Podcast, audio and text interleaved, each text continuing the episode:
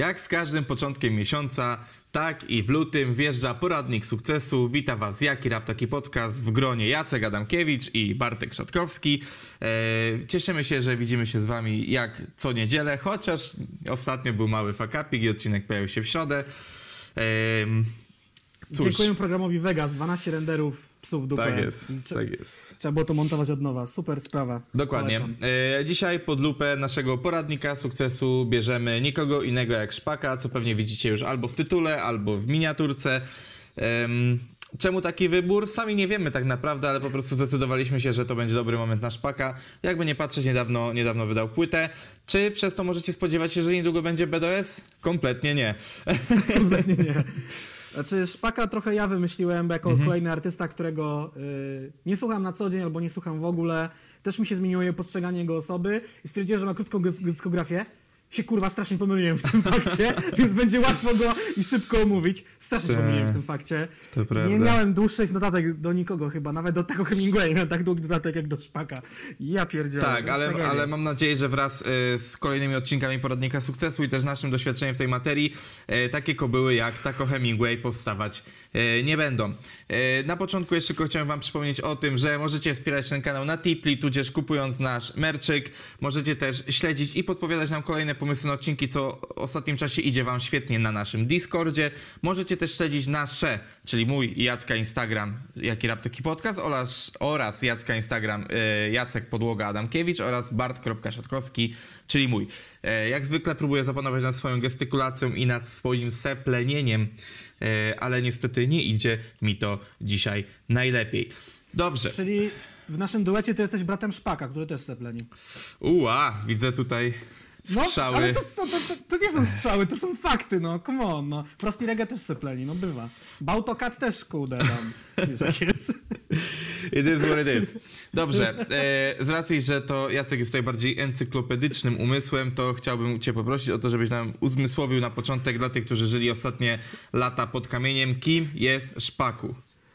Kim jest Szpaku? To jest w ogóle dobre pytanie, bo na to pytanie też próbowałem w ogóle odpowiedzieć, kim Szpaku jest. Znaczy, wiadomo, Szpaku, Mateusz Jakub Szpakowski, jeżeli internet nie kłamie, bo wiecie jak to jest. My się opieramy na wiadomościach z internetu, nie dzwoniliśmy do Szpaka. E, rocznik 94, czyli w tym roku ma lat 27, o ile się nie mylę. Tak jak ja. E, polski, polski raper, wiadomo, rocznik Bartka, e, reprezentuje miasto Morong E, co już każdy słuchacz Szpaka doskonale o tym wie.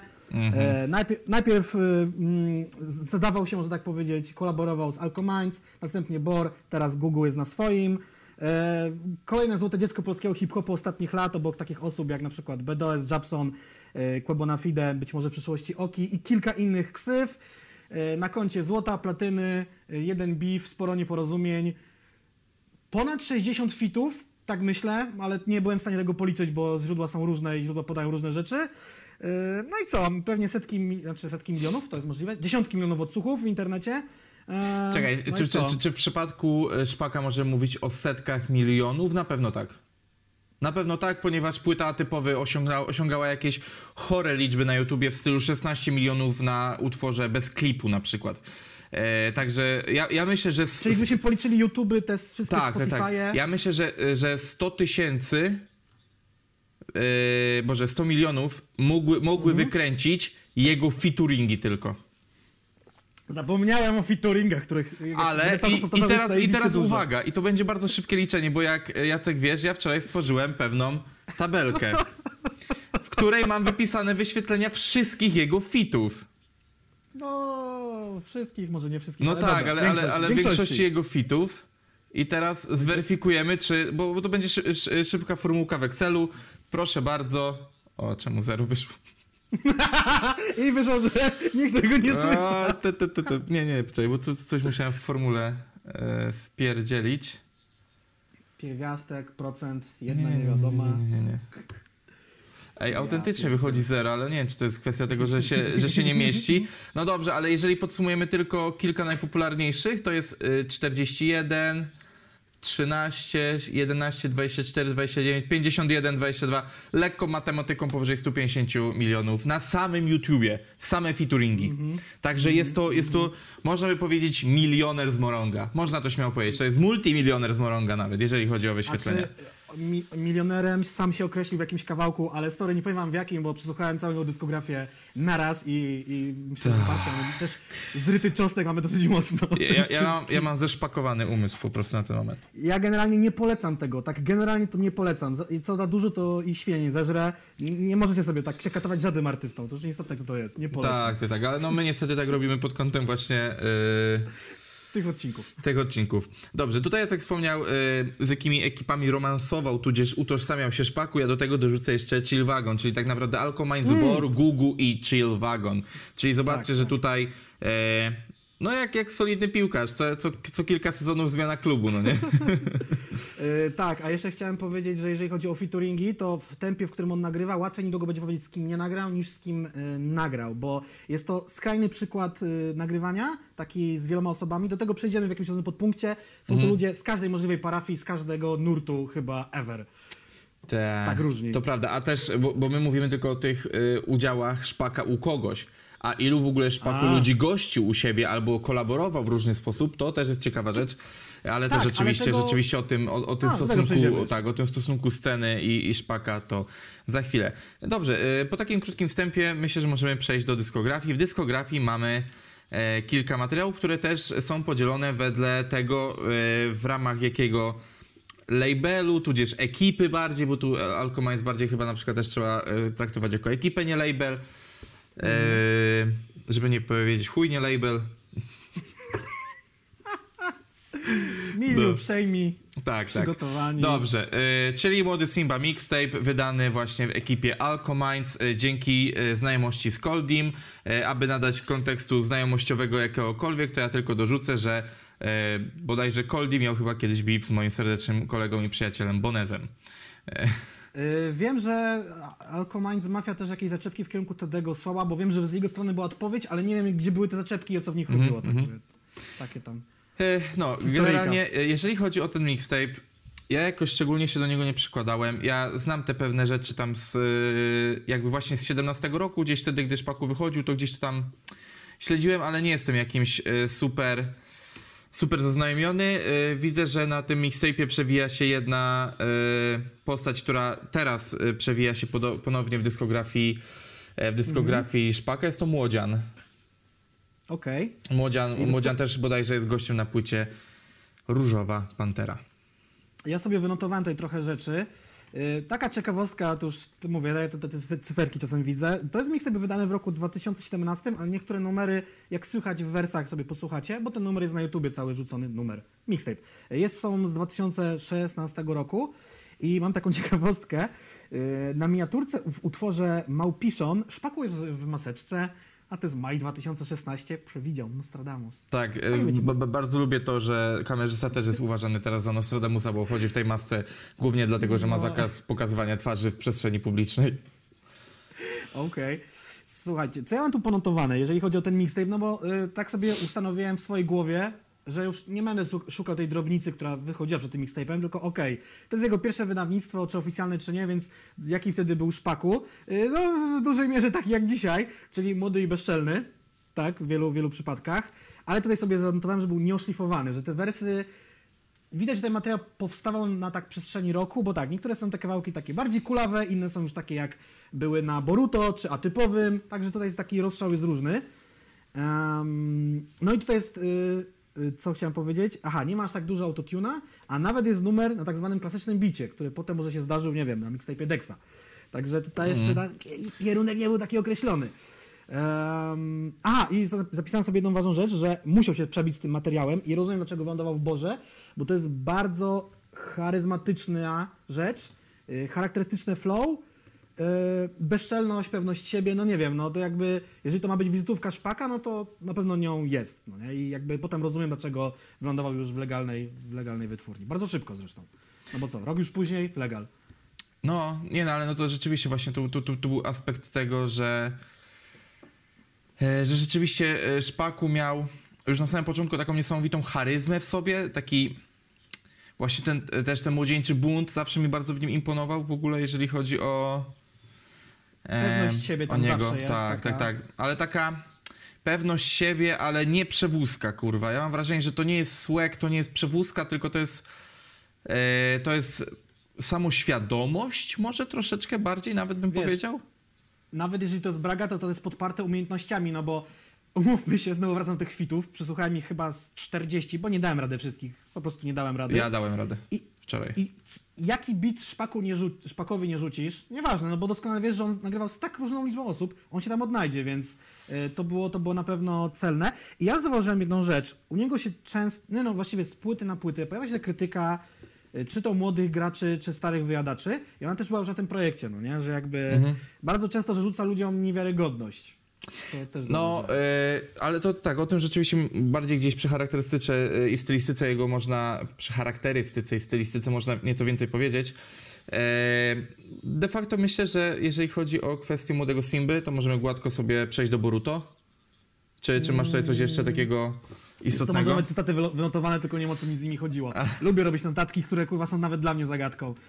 Mm, aha, mam tutaj też cieka- ciekawostkę, że niektóre kawałki, żeby nie było tak cukierkowo, tak, że jest tak wszystko super. W ogóle niektórzy moi widzowie mogą ochujeć, bo propsuję szpaka. Trochę się, albo już ja się już zestarzałem, albo się do niego przekonałem, prawdopodobnie tak jest. Albo już jego darcie mordy nie robi na mnie wrażenia, bo inni zaczęli drzeć mordę bardziej, albo O, to gorzej. prawda. E, pozdrawiamy E, Wadstoje i Trilpema. Yy, no, to trochę BDS-a. Yy, w sensie jakoś się przyzwyczaiłem, tak? Jakby może Mhm. też tego trochę zrozumiałem. Yy, że niektóre kawałki na tym oczywiście mixtape pierwszym śmierdzą takim wczesnym trapem. Takie, niektóre bity były takie trochę e, generator type beat, e, type beat, no nie? Że takie Mm. były proste, ale hej. Aha, i chciałem zauważyć jedną ciekawą rzecz. Jest na tym e, mixtape użyty tak zwany N-word, za którym e, później, dużo później się do niego doczepiano, jak już był bardziej znany i bardziej sławny, także... No, znaczy, to, to jeżeli mogę stanąć w obronie N-wordu, Ja czy ja nie mam do tego pretensji, chodzi mi o to, że wiesz... Mm. Ale nie, nie, to tak bardziej w kontekście- Cherry picking, no nie? E, bardziej w No. kontekście ludzi. e, Kurwa mać, edukacja, e, edukacja taka, jeżeli chodzi o, o poszanowanie innych ras, innych orientacji seksualnych i tak dalej, w małych miejscowościach nie istnieje. Tam ludzie czarnoskórzy i geje są po prostu jak, traktowani jak eksponaty w zoo. E, i, i wytykani, i coś. wytykani palcem. Ja wiem, jak jest. Ja też jestem z równie małej miejscowości jak Morąg. Nawet kurwa, aż sprawdzę, jak bardzo, jak bardzo blisko jestem prawdy.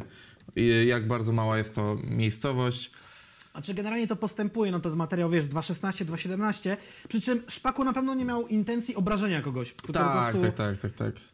Czarnoskórzy raperzy w Stanach używają wobec siebie N-wordu, co też wszystkim czarnym się oczywiście nie podoba, bo to, to słowo bezpośrednio y, pochodzi z określeń białych wobec swoich czarnych niewolników, więc oni też No, mają z tym problem w Stanach, E, no to, tak, e, to tak tylko anegdotycznie, Morąg jest dwukrotnie mniejszy od miejscowości, z której ja pochodzę, więc jakby, no, jest to totalnie Znaczy, zrozumiałe. Rzeczywiście wszyscy mogą tam się znać, no nie? No, ale też, e, ale też chodzi o taki ten aspekt, że wiesz, no, że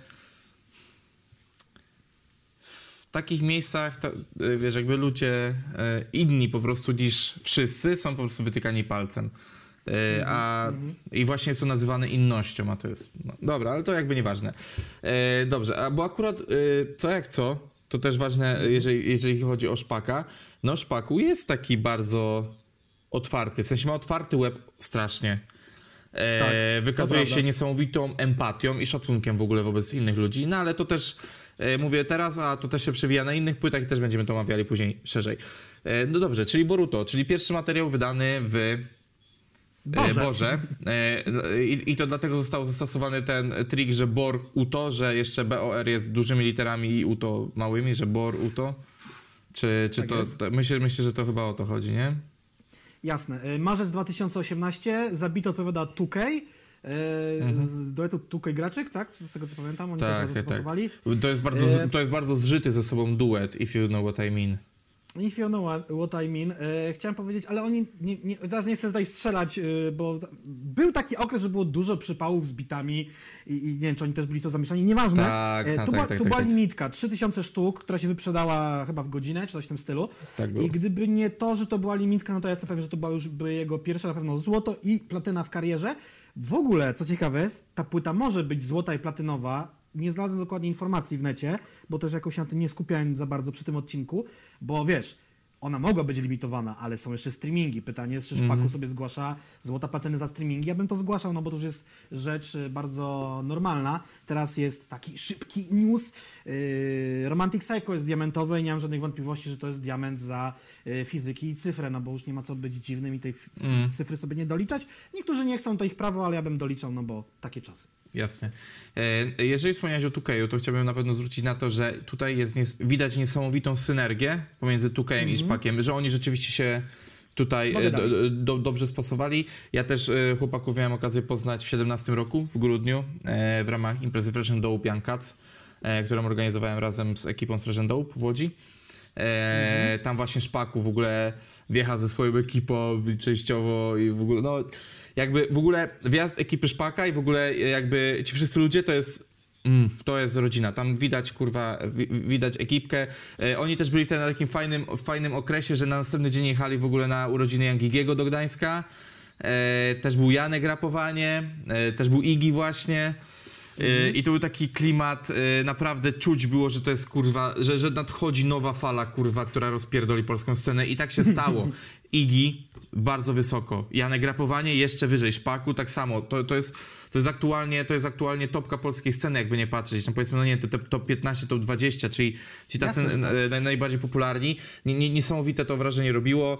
E, wtedy w ogóle pamiętam, że Tukej z Graczykiem zostali na dwa dni melanżu w Łodzi. Ciężki to był melanż dla nich, pewnie niedobrze go wspominają. No, ale co do, co do, co do Boruto. E, co do Boruto, e, moje skojarzenie było trochę takie, jak tutaj powiedziałeś. E, a to powiedziałeś przed nagraniem, ale to ja to w ogóle tutaj sobie zapisałem jako taki dresik, ale z uczuciami. Taki uczuciowy dresik, wiesz o co chodzi? Taki empatyczny, uczuciowy dresik, no nie? No tak, no bo jak do mnie docierały single po kolei, znaczy ja myślę, że generalnie musiałem usłyszeć chronologicznie Szpaka u Palucha chyba, jako pierwszego. Wątpię, że sprawdzał jego solowe rzeczy wcześniej. E, no to był ten słynny diss na, znaczy d- d- diss, no, y, hyper hype, tak? Między innymi tam kontrola jakości. temu. Mówisz o, o utworze Kontrola kontrola jakości. jakości. Mhm. Tak, i, i, i tam go słyszałem i mówię, tak nie wiedziałem o co chodzi, ten taki głos, taki eee, mówię, co to jest jakiś drehol? I z czasem jakby też zrozumiałem, że ten dres ma coś do powiedzenia i dres to tylko ubiór, no dres nie czyni cię dresiarzem, bo wystarczająco dużo tej tak zwanej ulicznej muzyki słyszałem, żeby wiedzieć, kto y, w życiu nie widział książki i na oczy i na przykład jakiegoś, nie wiem, półfilmu w kinie, a kto coś jakby widział, wie, jest bardziej y, inteligentny też, to chyba o tym, o czym świadczy. Też na tej płycie powraca wątek nie pójścia na studia, bo jak wiecie lub też nie wiecie, Szpaku na studia miał iść, ten wątek się kilku, kilkukrotnie razy przewijał, powracał, były odłożone pieniądze, ale jego ojciec chorujący na chorobę, chorobę dwubiegunową te pieniądze gdzieś tam, nie wiem, wydał, przewalił, cokolwiek, wyniósł z domu, na studia nie poszedł i też potem się jego mama o to martwiła, ale koniec końców jakoś sobie w życiu poradził, jak widać. O, e, to, to ja dodam tylko, że jeżeli chodzi o Boruto i o pierwsze rzeczy, które dotarły, to ewidentnie tak świadomie to była to bajka już na kanale Boru. E, To jest sierp- końcówka sierpnia 17 roku i aktualnie ten numer ma prawie 37 milionów na YouTubie. No nieźle. Przy, nieźle, przy nieźle. kontroli jakości, która jest 3 miesiące młodsza, czy tam, no, no Aha. niecałe, bardziej 2 miesiące, która ma już prawie no, ponad 51 milionów. To są potężne liczby, potężne liczby, aczkolwiek tutaj e, też dodam to swoje klasyczne pierdolenie, e, jest to też Mhm. spowodowane tym, że Szpaku jest raperem, który nie jest raperem do końca dla dzieciaków z dużych miast. To jest raper dla wszystkich, to jest taki raper, to jest polski raper, to jest raper dla wszystkich Polaków, takie mam wrażenie.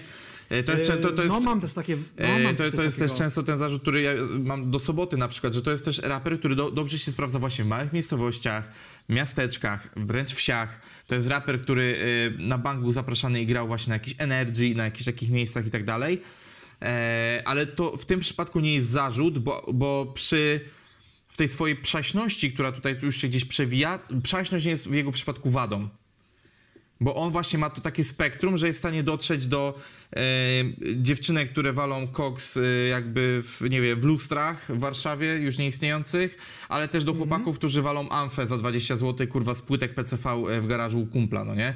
Więc jakby... No właśnie e, tak. Tro, tro, trochę trochę wyprze, wy, wyprzedzam e, tą późniejszą charakterystykę stylu, ale to chciałem właśnie powiedzieć, że Szpaku tutaj strasznie, e, strasznie fajnie dociera we wszystkie możliwe możliwe kierunki, dlatego te wyniki na YouTubie są takie, a nie inne, bo po prostu pamiętajmy, YouTube w Polsce, player muzyki, a nie, a nie stricte, a nie stricte e, No, do oglądania teledysku i filmiku.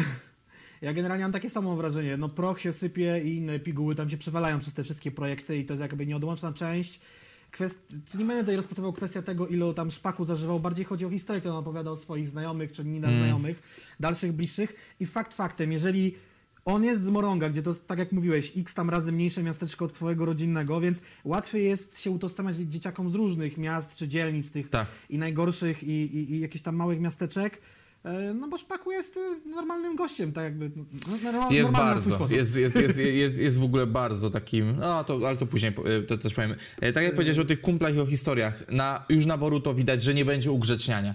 Nie będzie ugłaskiwania No nie. historii, nie będzie, nie, nie, nie, nie będzie kurwa polewania mefedronu cukrem, kurwa lukrem. Tu, tu będzie kurwa będzie mięso, będzie mięso i, i tutaj naprawdę dzięki temu mam wrażenie, że właśnie dzięki tej szczerości i, i, i nielukrowaniu właśnie Szpaku tak mocno wbił się w mentalność słuchaczy, że to jest to właśnie dzięki czemu on jest tu, gdzie jest w świadomości słuchacza. Że sięgając po jego rzeczy, już w tym momencie wiedziałeś, że, że to będzie kurwa krew, pod łzy i jej amfetamina, kurwa. No. Tak, tak, tak. Ja właśnie przypomniało mi się, że miałem jeden bardzo ważny wers znaleźć, więc zaczynam rozpo, e, rozpoczynam poszukiwania, ale mam jakieś notatki tutaj. E, przede wszystkim tak, Boruto.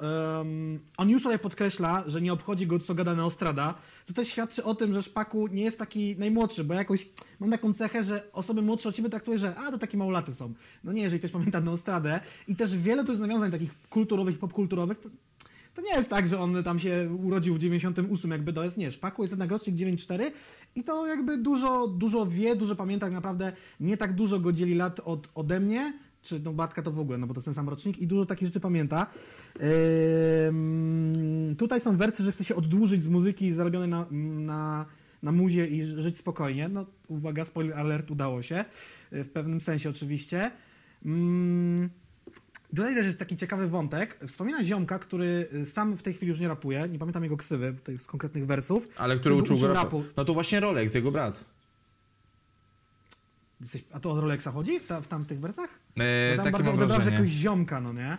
No ale dobrze, czy to Rolex, czy nie ten, że siedzieli razem na klatce, jarali gibony i go uczył rapu i Szpaku ten background w polskim rapie ma, to nie jest tylko Słoń Chore Melodie, to też są inne rzeczy i czasem on strzeli takim porównaniem, że ja tam dziwię się, wow, on tego słuchał? Na przykład na Okej, Boruto e- jest to chociażby follow-up do Mielona, no nie? Już To ci, y, już ci wrzucam e, utwór Mi, e, Mewtwo z Kazem No. Bałagane. Mój braciak Rolex, trochę ekskluzywna ksywa, uczył mnie rapu wtedy, kto jest łak, a kto nagrywa, a kto wygrywa. A, okej, okej, to chodziło o Rolexa, No, dobra, tak, tak, tak, dobra, tak, dobra. W która ogóle mi się- e, Rolex, ś- świetna też postać e, w, w drużynie e, pierścienia e, morongowskiej. On, Fauda, w ogóle e, Mateusz, no to jest No, wy, wy, wybitna ekipa. Kilku różnych hobbitów. Słuchaj, e, no co mi się na tym mixtape'ie, tak? Bo to mixtape czy epka, bo będę mówił na, no, na Boruto. Co mi się nie podoba Epka. na Boruto? Yankee, no jak ja nie znoszę, nie znoszę. No, nie? Jakby muzycznie to jest totalnie... Okej, No nie. pokumali się młodzi, nagrali sobie ten, ale jakby... Oni się bardzo lubią w ogóle. Young i nie umie korzystać z autotuna, no what the fuck, no nie, jakby drażni mnie, na mnie zawsze spiczowany ten wokal, drażni mnie to. Mm, to są ciekawe, ciekawe wersy, wspierali chłopaki z Boru, jak grałem sztukę dla tłumu, Paluch mnie wspiera jak ojciec, dla niego szacun do grobu i nie wiem, jak potem ludzie sobie ujebali po kilku latach, że tam jest jakiś konflikt na ich linii, bo chłopak zmienił barwy y, drużynowe. No to Po prostu poszedł na swoje. jakby, No. jakby każdy musi, każdy słuchacz powinien być świadom tego, że jeżeli jego super raper osiąga super wyniki, a jest w wytwórni X, to za chwilę w niej nie będzie, bo będzie na swoim, no chyba, że jest mu na tyle wygodnie, żeby być obsługiwanym przez tą wytwórnię, że rzeczywiście w niej zostanie, ale raczej, raczej tak No ale to już ostatnio też rozmawiamy dużo o tym, no Guzior, kartki, też jakby odeszli z Quality. E, BDS już dwa lata temu pierdolił, że 2115 label i tak dalej, ale na razie właśnie on został. Aczkolwiek uważam, że z jego charakterem i, i, i takim też niepanowaniem do końca na, na, na swoimi emocjami też na przykład uważam, że dobrze by było, żeby on sobie nadal był w, e, w SBM. W ogóle BDOS i Szpakuto są w pewnym sensie podobne postaci, cie, do siebie follow-upy są i ponagrywali coś razem. To też jest w ogóle Tak, ciekawa tak, taka tak. ich korelacja. Ale nie, no, ale No no, to, na- też, to, to też kwestia tego, co mówiliśmy na początku, no tak dużo Mhm. fitów jest y, szpaka, że dziwne, że, że się, nie, nie, wiesz, że, że się ten, że się przecięli, bo chyba to jest tak, że jeden był drugiego na płycie i w drugą stronę, no przecież też były Yy. fity z Żabsonem i tak dalej. Nie, no szpaku, szpaku jest bardzo lubiany, uważam, w ogóle w branży, nie? Tak, y, jest na Boruto numer, który jest. y, To jest jeden z takich najważniejszych numerów w ogóle w dyskografii y, Szpaka, czyli y, cyklofrenia. Mm, No tutaj mam cholernie dużo, dużo y, takich całe się półzwrotki sobie notowałem. O co chodzi? Y, No ojciec Szpaka chorował na cyklofrenię. Ja sobie poczytałem trochę o tym i w ogóle też u Szpaka dużo się przewija tego nazewnictwa około chorobowo-lekowego i czasem musiałem, musiałem zgooglować, o czym on właściwie nawija, no bo ja się na tym totalnie nie znam. Co mogę powiedzieć? Ta choroba ma takie objawy, to od skrajnej depresji po skrajną euforię. To są takie stany, z góra dół, góra dół, góra dół i niestety w przypadku ojca Szpaka skończyło się y, udaną próbą samobójczą. Niestety y, ich ojca znalazł y, brat Szpaka, czyli Rolex i też zresztą rapuje w jednym kawałku, na którymś z tych albumów, nie pamiętam na którym, że już od tego momentu już nic nie czuje i ten motyw się będzie u Szpaka cały czas, cały czas pojawiał. Ym, no i też się pojawiły takie wersje, które ja źle zrozumiałem i chyba nie tylko ja, gdzie mm, Szpaków followował do BDS-a, że mówi, że twój ojciec coś tam wyniósł sz- sztućce czy tam zastawę z domu, mój wyniósł telewizor, no nie? To nie był żaden diss czy zaczepka, tylko po prostu takie porównanie, że trochę na zasadzie miałem gorzej, no? No tak, ale wiesz, Poważnie. y, ja mam wrażenie takie, że ludzie odbierają w ten sposób tego typu wersy Szpaka ze względu na to, że właśnie Szpaku jest taki bezkompromisowy, jest wprost, jakby nie nie szuka półśrodków w wielu sytuacjach i dlatego po prostu być może ludzie, ludzie to odbierają jako, wiesz, jako, jako atak, a atakiem to nie jest najzwyczajniej w świecie, no nie? No, no, no. No i tutaj mam też taką rzecz kolejną, która świadczy o podwójnych standardach. Niedawno wam mówiliśmy w jednym odcinku podcastów, jak y, recenzenci, czy też konkretnie Marek Fal zareagował na te wersy, że poczujesz mój gorzki gniew, rapuje BDOS. No powiem wam tak, nie wiem czy oni słyszeli mixtape Boruto, no nie? To jest taki kawałek, nazywa się Mini Mini, gdzie Szpako deklaruje, że jak widzi jakieś dwie kobiety, które e, robią chorych na hajsy, to będzie je walił w pizdę bez gadki. I tutaj nie chodzi o e, narządy rozrodcze, tylko o bicie po prostu w łeb. Więc no, Znaczy powiem ci tak, ja przeczytałem Są też sobie, takie wersy. y, ja przeczytałem sobie wszystkie niuansowe recenzje y, płyt Szpaka.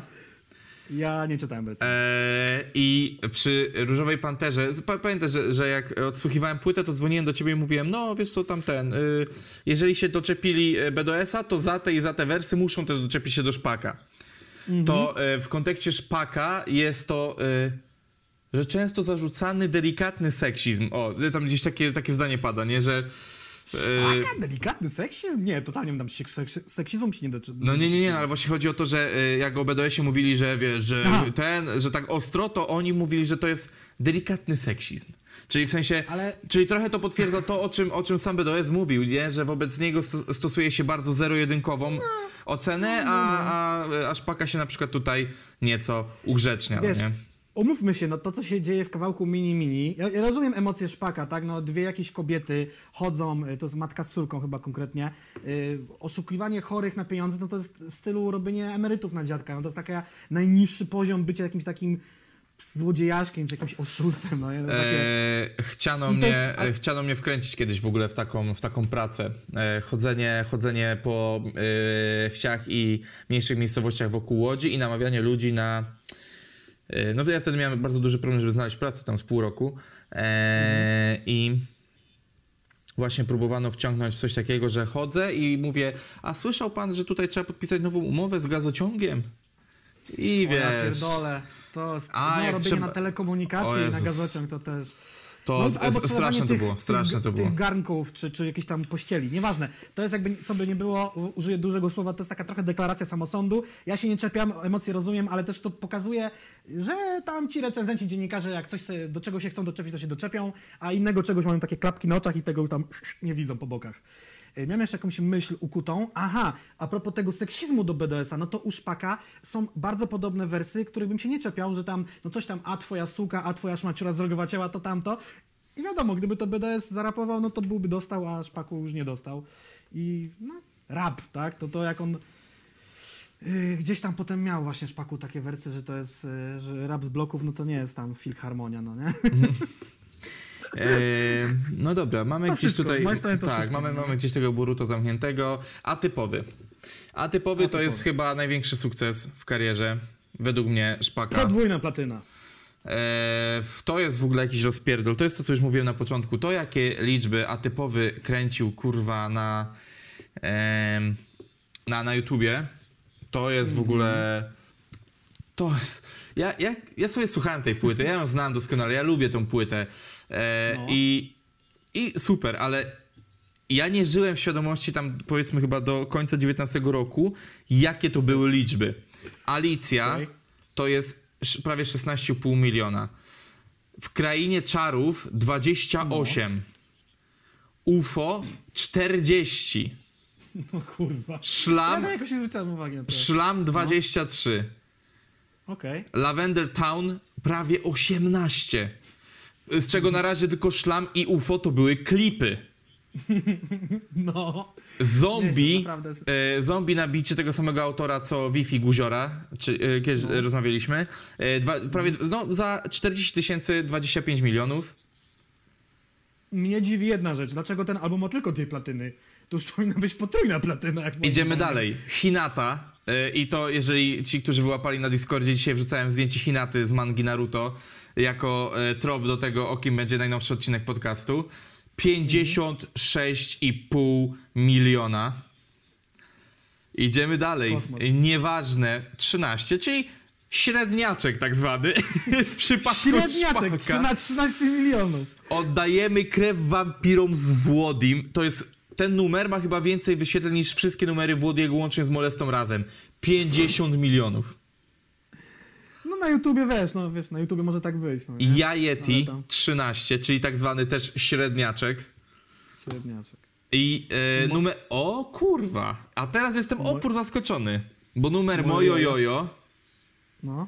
z klipem ma tylko 5. Hmm. A jest odsłuch, może odsłuch audio zgarnął więcej, czy coś? Yy, nie wiem. nie, to już jakby nie, nie, nie chcę chyba ten, ale dobra, zobaczę. Mojo jojo. Nieźle. W ogóle e, go, e, kto, kto robi to mojo jojo? E, w, w tym zagadka DJ Fauda. I to nie jest nigdzie wpisane. Ja, Aha, po, prostu, okej. ja, ja po prostu kurwa to wiem. słysząc, Aha, okej, e, okej, e, słysząc głos Faudzika e, tyle razy w życiu, to wiem, że to jest kurwa to mojo jojo. To jest kurwa, e, to jest e, on. E, w Znaczy, ogóle. Mnie, e, mnie troszeczkę zaskoczyło, że nie wzięli tego z kreskówki, a może nie. sobie mogli, to jest taki krótki fragment. Znaczy mogli, nie mogli, no. Mm. E. Rzeczywiście, moja nie ma odsłuchu audio, jest tylko. Tak, jest tak. tylko. E, co śmieszne, e, z też taką prywatą, e, Fauda, dlatego ja też mówię o nim Faudzik, bo on ma taką śmieszną tendencję.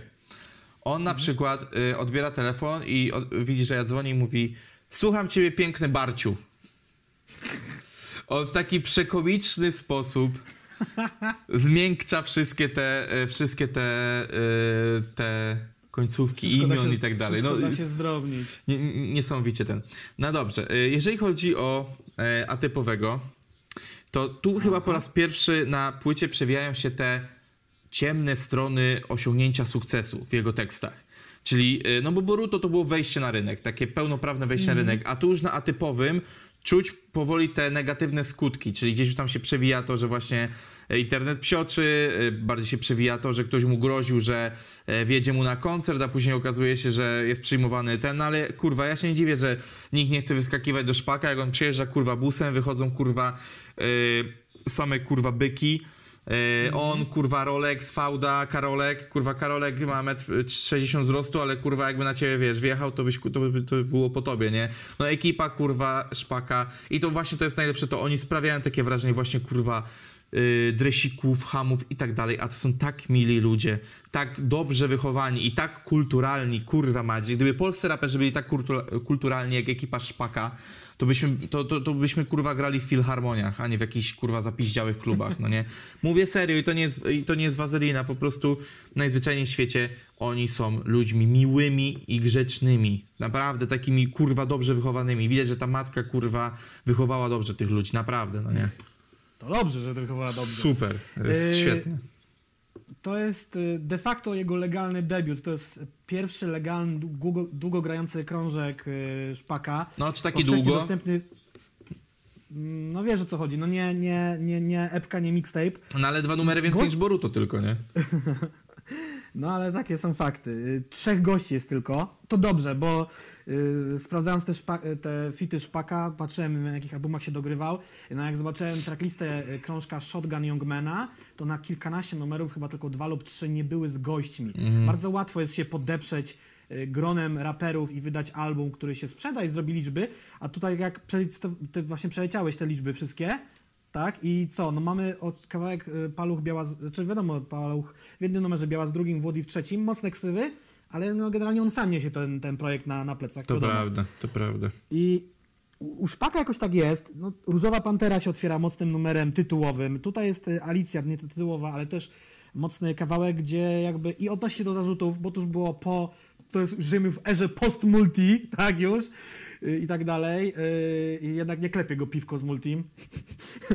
ale też są, też są, y, no teraz będą cały czas te odnosiny do, do jego ojca, że jak miałem czelność w Gammo nawijać o nim, jak na mini-mini, płaczę po nim, i tak dalej, no bo rzeczywiście ta relacja jego z ojcem była taka, że kiedy żył i były te napady te chorobowe, no to dostawał, wiesz, można powiedzieć, trochę wkurwienia na to wszystko, ale jak już odszedł z tego świata, no to już wręcz chyba było powiedziane, że Atypowy czy Boruto jest albumem zadedyk- zadedykowanym dla niego. No nie, i to jakby tu się będzie i przewijało i, i powracało, no nie?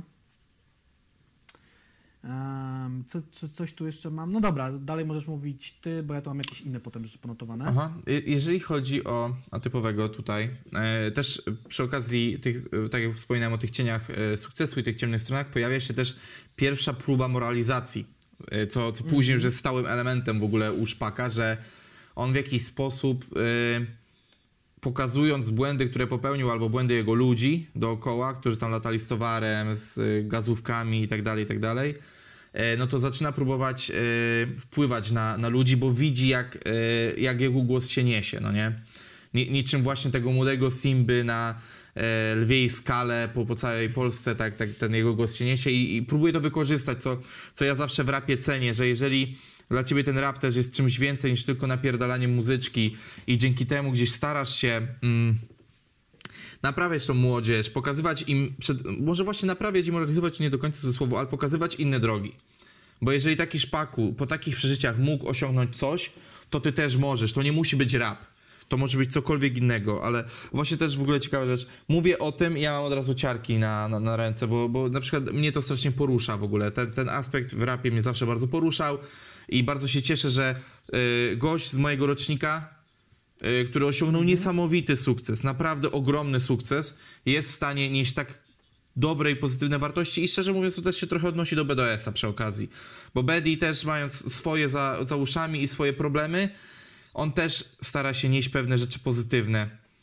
Yy, różni, Różnica jest w nieco w formie, ale być może kiedyś przyjdzie czas na poradnik sukcesu z Borysem, to, to wtedy nieco więcej o nim, no nie? Znaczy, on, oni obydwoje mają ze sobą sporo wspólnych rzeczy i to jest takie, nie wiem, że to jest, no, sztuczne to raczej nie jest, ale oni są naprawdę jakoś tak, nie wiem, czy można być zży, zżytym z fanami, no wiesz, oni grają koncerty, a z fanami tam się widzą czasem na żywo, czasem przez internet, ale są jakoś tak, nie wiem, blisko tych fanów. Tak, tak, Ta- tak. Ta relacja jest inna, to nie jest tylko słowo wrzucone na album i, i raz na jakiś czas ty rozmawiasz z tymi fanami, bo akurat promujesz płytę, czy informujesz ich o koncercie, oni rzeczywiście jakoś tak Eee, czasem biorą do siebie to, co też, to ma swoje minusy, bo biorą Tak, do siebie tak, to, tak, co tak. ci ludzie mówią, piszą, wysyłają im na Instagramie, są tym zmęczeni i stąd się czasem biorą linijki, że a ten mi pisze to na Instagramie. No fakt, że Mm. potem to też buduje ich album, ale odbierają to dosyć mocno. Ja mam to też takie ponotowane wersy. To tylko, jeżeli, propos- jeżeli mogę no. odnosić tego kontaktu z fanami, to jest trochę tak, jak się czasami mówi, że polityk jest politykiem z ludu, tak oni są takimi Mhm. raperami z ludu, nie? Że, że, e, że, że to nie są przeklejeni, wiesz, ludzie z innego środowiska na grunt rapowy, tylko to są ludzie, którzy wywodzą się z, wiesz, y, z bardzo rapowego środowiska i też właśnie mówią o ludziach, z- wśród których się wychowywali, o, to chciałem powiedzieć. Wiesz, to są takie proste akcje, jak e, niedawno na Instagramie BDS-a była jakaś taka, był taki motyw, że Jakiś fan do niego napisał, ej, bo ja widziałem twojego range'a tu i tam, czy, czy nadal jesteś w jakimś tam hotelu, czy budynku, czy mógłbyś wyjść, bo chciałbym autograf czy zdjęcie i BDS bez problemu to ogarnął, wyszedł do niego, tak, tam sobie pogadali, zrobił foto. Prosta rzecz, a taka nie powiedziałbym, że to jest możliwe do No tak, realizacji z każdym yy, raperem. jedyny problem później jest taki, że teraz każdy będzie pisał do niego, jak tylko będzie widział jakiegokolwiek Range Rovera, wiesz o co chodzi. No to jest właśnie, to jest takie, ja, ja to No, bardzo tak. doceniam, ale to też jest takie kręcenie trochę bata na samego siebie, no nie? No dasz palec, wezmą całą rękę. Szpaku z kolei miał wersy, że y, pojechał do fana, który coś tam miał też jakieś problemy, problemy z banią, że tam widział osoby, słyszał głosy, pojechał się z nim zobaczyć, bo jego fan twierdził, że Szpaku ma to samo i tak dalej. Także no ci ludzie robią różne gesty w kierunku swoich fanów i, I nie zawsze się, i nie, i ten, no i nie? zawsze się tym chwalą, bo to też są czasami takie rzeczy, Tak. y, które nie są chwalone w socialach, a później są wspominane na kawałku, co jest, uważam, że y, o, o ten jeden krąg piekielny wyżej, wiesz, jeżeli chodzi o karcenie później za takie rzeczy ewentualne. Tak, tutaj są też fajne wersy, są strzały w kierunku sceny, witamy w Polsce, kopiujemy nowe trendy, a za pierdolenie głupot ktoś przytula w chuj pieniędzy, bardzo mi się to podoba. I to nie tylko do rapu można odnieść, do różnych rzeczy, do YouTube'a, do Instagrama, do różnych tam takich historyjek. Em, ja, a społeczny konsekwentnie skaczę na mainstream, e, obiecuję, że nie nagram już z kasztanem, mówię, nie siada, a ten wrzuca w net nagranie. No i tam genezę bifu z bezczelem. Ja się w ogóle zastanawiałem, czy tego powiem, przyjdziemy później, czy to na pewno chodziło o teledysk, a nie o kawałek sam już. Chociaż potem nagrali teledysk do tego. Tam może jednak nie, może jednak chodziło o teledysk. Bo tak miałem takie rozkminy, czy to na pewno chodziło o teledysk, bo bezczel brzmi fatalnie w tym numerze. Może o sam kawałek potem chodziło. Mm. Ten refren. E, fajne też jest w tym, e, w tej płycie, że jeżeli właśnie chodzi o te featuringi, on oparł je na osobach, które ceni i które są dla niego ważne muzycznie i prywatnie. Czyli właśnie Włodi, Paluch i Białas. Co też, gdzie, e, gdzie umówmy się, że e, Włodi, Paluch i Białas to są kolejne generacje rapu. To są przedstawiciele kolejnych pokoleń. Trzy pokolenia, a jeżeli chodzi o jego fity, ja bardzo często zauważyłem, że nie wiem, czy to jest świadome, czy nieświadome. Ja wiem, że no jak Paluch dograł się y, Szpakowi, czy tam Szpaku Paluchowi, to jest rewizyta na jego albumie, ale często jest tak, że Szpaku jest zestawiany z tym samym gościem kilkukrotnie. Kilka razy z Kizem, kilka razy z Paluchem. Z Kizem to nie wiem, czy on nie nagrał więcej niż z Paluchem razy. To jest Eee, zabawne. Kaz Biała- Bałagany. z Biał- Kaz Bałagany, Białas. Yy, no Jan Grapowanie to akurat wiadomo, no Jan Szpakowanie, to jest akurat inna Igi, sytuacja. Igi Guzior. Igi, tak, oni się kilkukrotnie potem przeplatają w różnych konfiguracjach, nawet na płytach innych raperów, czy na projektach innych e, producentów. no Czy nie? na koncertach tak, to- na tak- przykład. Tyż. Bo, bo też, też, też była w pewnym momencie taka tendencja na łączenie bardzo e, koncertów. Ja na przykład sam e, w Zwiniary robiliśmy koncerty łączone Guzior, Szpaku, niektóre i tak dalej. No to jest, ale to dlatego, że ta synergia między nimi jest dojebana po prostu. No kurwa, tam czuć, czuć, czuć fa fajną chemię między tymi artystami, no nie? Tutaj też mam takie cytaty z Lavender Town em, o biznesie rapowym, no bo mówmy się już, była epka Boruto, coś tam pograł na pewno i czy tam z paluchem pojeździł i tak dalej, coś tam widział, coś tam słyszał i tutaj ma takie wersy, Przed atypowym, tak? Wersy są z atypowego, ale ja mówię o Boruto, że... No tak, tak, ale czy, czy, czyli, czyli, czyli jakby no, e, w sensie chodzi mi o to, że opisywał rzeczy sprzed płyt, y, rzeczy koncertowe sprzed płyty atypowy, no nie? Tak, no bo tutaj są, ten biznes zmienia dobrych ludzi w potwory. Potem są, ciągle gada do mnie jakiś raper, popaliłem tyle mostów, jakbym palił krzaki.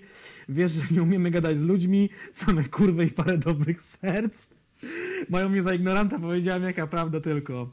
E, to Mówią- powiem ci, e, no. że jeżeli chodzi właśnie o, ten, o tą koneksję tutaj ze sceną, jeżeli chodzi o koncerty, to Szpaku do wydania atypowego zagrał 50 koncertów. Co jest, y, to jest, to Sporo, liczba, tak? sporo. Jeżeli, no stary, no to musiało, to, to się zadziało e, w 17 roku i do lipca 18 roku. No tak, Czyli to jest bardzo dużo że- koncertów. Że atypowy i Boruto wychodzą w tym samym roku. Boruto wychodzi w marcu, a typowy w październiku, no nie? To się wszystko... Czyli on musiał grać koncerty... Jeszcze, Czekaj, jeszcze przed Boruto. Z materiałem ze swojego mixtape'u? Tak, tak, tak. Ale to, ale, to, ale to na przykład były takie ciekawe koncerty, jak na przykład wyobraź sobie, że był koncert 102 Boys, Szpaku i Avi. To nie było w Poznaniu? W Nie, Labie? nie, nie, to było, to było w 17 roku, to był w ogóle jego pierwszy koncert, który ma chyba teraz na Facebooku, albo jeden z pierwszych.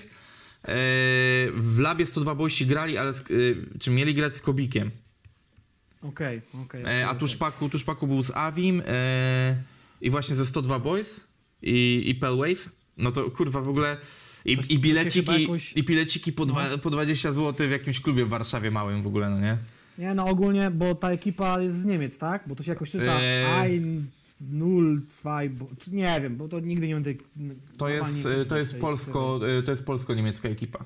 No, no, no. Kiedyś pamiętam, że się uczyłem na streamie, jak się czyta ich y, ksywę, to tej po się nauczyłem. No. E, e, W, w grudniu 19 roku w Warszawie organizowałem koncert e, właśnie z, z winiarami w Hydrozagadce. Faj, fajna też ekipa.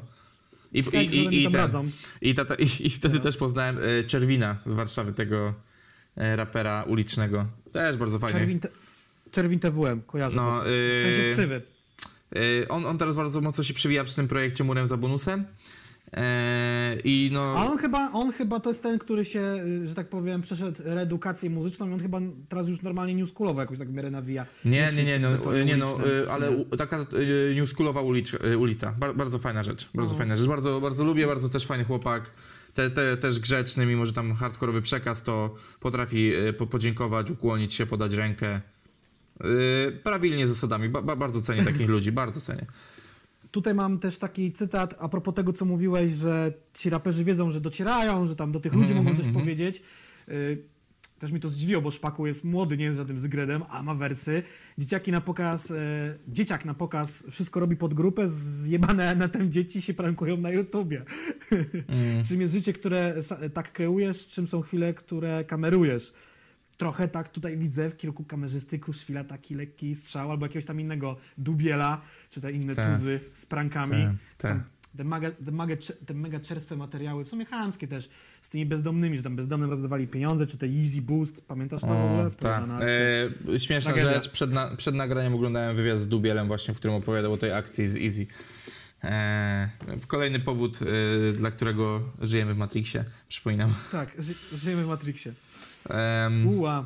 Dobrze, y, ostatnia rzecz, którą ja- chciałem powiedzieć, jeżeli chodzi o atypowy No. na pewno, to jest to, że w przeciwieństwie do y, Boruto jest to Mhm. y, materiał zrobiony z kilkoma producentami.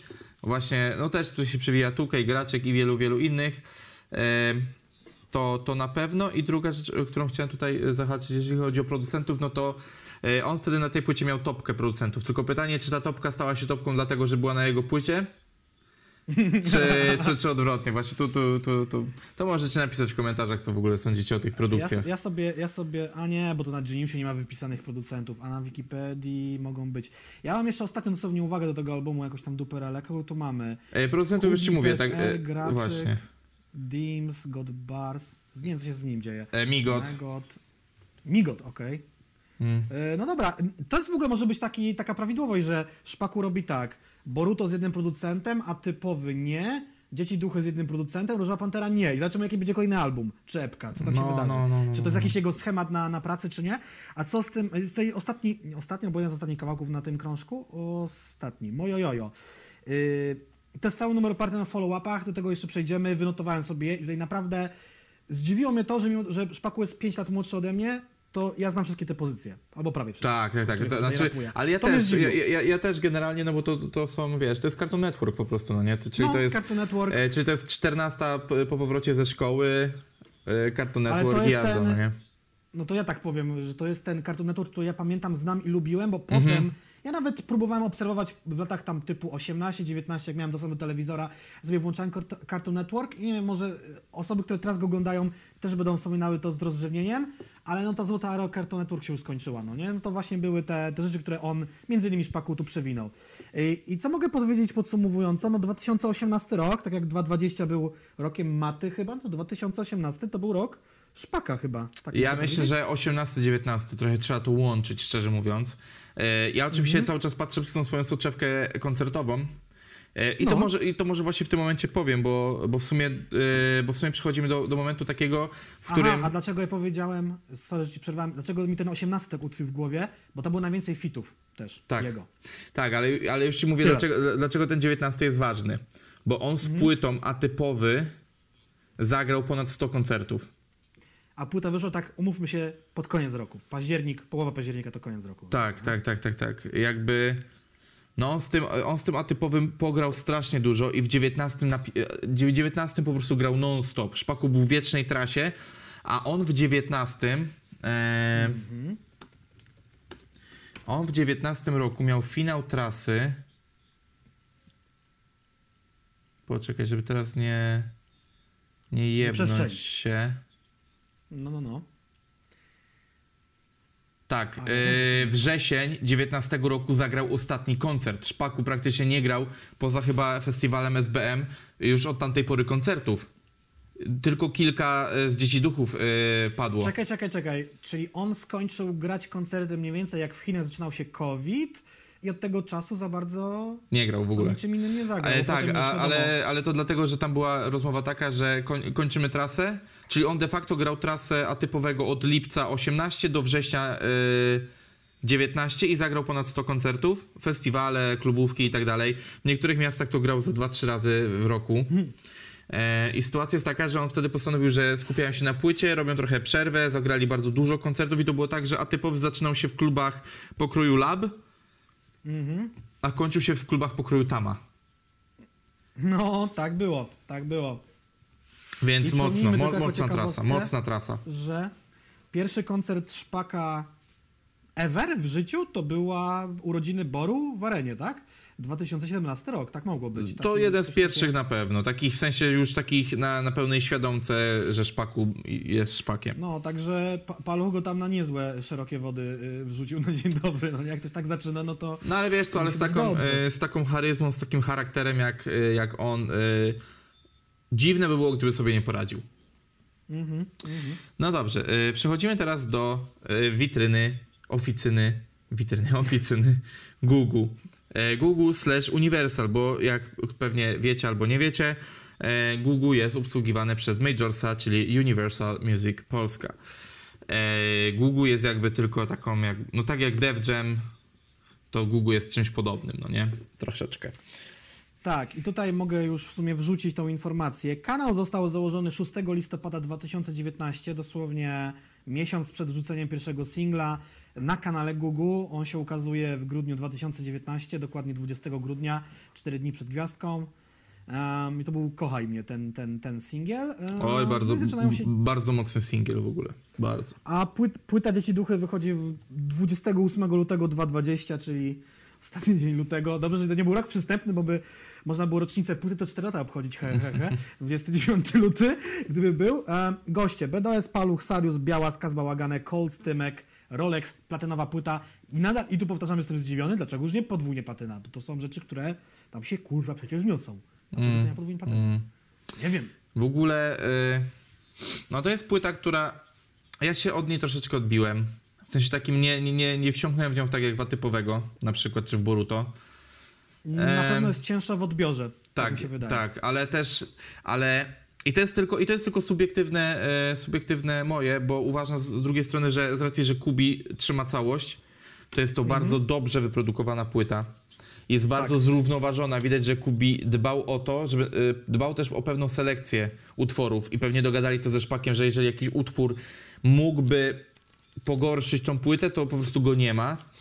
E, dlatego ta płyta przez to jest taka bardzo równa e, i, i to są główne, e, główne takie plusy jej. Miała świetne single, te single dla mnie były super, ale to, było, to, to była ta sytuacja też, o której gadaliśmy ostatnio na Discordzie, że single super, super, no ale ta reszta tak jakoś mnie nie chwyciła, powiem tak szczerze. Czy generalnie ja mam chyba najwięcej notatek zrobionych z albumu Dzieci Duchy. To ja odwrotnie, ja najmniej. Tutaj bajera była taka, y, gdzieś próbuję znaleźć ten tekst. O, magiczny materiał przepełniony mrokiem i zepsuciem tego świata, a samo Google to coś więcej niż y, nowy kanał. Generalnie nie wiem, czy ten opis tyczył się tylko i wyłącznie kawałka Kochaj mnie, ale taki jest ten album. To jest, można powiedzieć, bo tak pytacie o te słynne, kurwa, koncept albumy w polskim rapie, to to jest w pewnym sensie koncept album, nawet jeżeli Kubi i Szpaku mogą tak nie sądzić, to ma, wiadomo, raper, producent, bity jednego producenta, jak Bartek powiedział, to się zamyka w jakiejś tam formie, e, dużo One, one, też mają, e, one też mają pewien No. e, swój taki ciężar klimatyczny, w sensie, że one wszystkie są Tak. dość mroczne. Tak, tutaj jest generalnie taki, są tutaj zjawy, potwory, smoki, sukuby, inne wszystkie jakieś tam y, te... Anioły, nazywają? anioł, anioły i sukuby tańczą. D- dybuki, akurat to chyba jest z Różowej Pantery. Ta, ta, ta, Wszystkie różne potworasy, chodzimy po lochach, y, chodzimy po mrocznych lasach. Są to bardzo klimatyczne też teledyski, bo to jest osobna w ogóle kwestia Mm. teledyski u Szpaka i tam jest pracy wkładanej i jestem bardzo ciekaw, czy to jest jego inwencja, jeżeli tak, no to też props. Um, tytułowe Dzieci Duchy, to jest mocny numer na otwarcie krążka, mam zanotowane. Szczerość i ciężki klimat, taka jest recepta chyba na ten cały krążek. No i tutaj są też takie wersy ciężkiego kalibru, taka bazuka to czasem spod stołu u, u, u, u Szpaka jest wyciągana, od wersy o rozmyślaniu o samobójstwie jako nastolatek, jako dziecko, no nie? Kiedy u niego w chacie było niewesoło, sianem się nie przelewało i w ogóle był ciężki, ciężki klimat, y, gdzie są wersy, miałem plan u, jak uciec, ale sam, to tak ładnie podane. Um, I on też takie ma dosyć takie. Łamie czwartą ścianę, jak na przykład są postacie w filmach, które łamią czwartą ścianę, jak na przykład Deadpool robi to i się zwracają się bezpośrednio do widza. Wiadomo, że raper się zwraca do słuchacza, no bo kurwa do kogo, ale jest to taki wers, który mnie w ogóle zabił. Kto mnie kuma, kto mnie tu kuma, dzieciaki, co nie wiedzą, w czym nawijam w numerach, znak zapytania, no nie? Jakby to jest takie wow, takie wow, kurwa. Albo nagrałem cyklofrenię dla kogo, kurwa? Dla dzieci z gimnazjum, czy dla zjebów, co piszą, że tosty się zjedzą, bo był ogień w traku. To jest bezpośrednie odnoszenie się do komentów z YouTube'a, no nie? Takie... No, ale, to, To ale, to, ale, to jest, ale to jest w ogóle charakterystyka szpaka, nie? Te odniesienia takie pop- popkulturowo-internetowe, no nie? Tak, ale no widać, że nie jest mu obojętne, tak jak też BDS-owi, co o nim mówią, co o nim piszą. No, ej, ba- ba- Yy. bardzo mi się podoba, że właśnie obydwaj y, przełamali taką pewną konwencję, że y, nie czytam komentarzy, mam w dupie, co pisze internet, moi fani wiedzą, co ja im ten. No nie, właśnie, Mhm. kurwa, to są twoi fani, kurwa, no nie? Um, tutaj też się pojawia rzecz, którą, której też pominąć nie mogę. Szpaku jest, no wydaje mi się, że ogarniętym typem, nagrywa kolejne płyty, są koncerty i się dzieje, ale on jest świadom tego, że sam ma jakieś tam e, pewne problemy, nazwijmy je bardzo ogólnikowo z głową.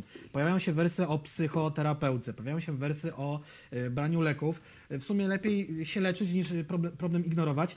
Ja z kolei zrobiłem taki research, to są takie moje badania z dupy, czy choroba dwubiegunowa afektywna jest, y, można ją odziedziczyć po rodzicach? Tak, można, ale nie jest to obowiązkowe, nie jest to zawsze, jest na to spora szansa, więc tutaj też są e, takie wersy, e, dwie twarze, jedną zabiłbym od razu, drugą przyłóż do rany, cyklo, cyklo to fatum, akurat do jego ojca, ale mm, są też wersy pęka mi bania, chcą mnie ciągać po lekarzach, no nie? Także i też są wersy o tym, że bipolarnie patrzy na te parę spraw wokół. Wiem, wiem, że to jest taki bardzo fajny wers, bipolarnie, czyli każda strona ma tam dwie, znaczy każdy medal ma dwie strony i tak dalej, ale tutaj może być też pokazane, że no Szpaku też się zmaga ze swoimi problemami yy, z psychiką, no nie? W, W życiu, zwyczajnie. w, w ogóle w jego przypadku ta ciągła próba autoterapii i naprawienia siebie przewija się na każdej płycie i po prostu im nowsza płyta, tym jest tego więcej, no nie? Mhm, mhm, mhm. A tutaj to są, o, tu mam też fajne wersy. Mój wujek Irek wygrał walkę z rakiem, to jest właśnie autorytet, a nie jakiś kurwa raper. I to, co o czym mówiłeś, gnębione dzieciaki, co boją się dnia w szkole, jak jesteś moim fanem, to im pomóż, a nie dojedź, no nie? To są, naprawdę, to jest bardzo prosty dwuwers, a już może komuś coś zmienić myślenie w głowie, y, to tak zwanej młodzieży szkolnej. I bardzo dobrze takie wersy tutaj się, się, się pojawiają. Y, Kolejny follow-up do Palucha jest, a właściwie follow-up, cytat można powiedzieć. I tutaj sobie podkreśliłem, bo na tej płycie konkretnie pojawiają się dwa cytaty osób związanych z Borem i też widać, że y, y, Szpaku słucha kolegów y, z dłuższym stażem.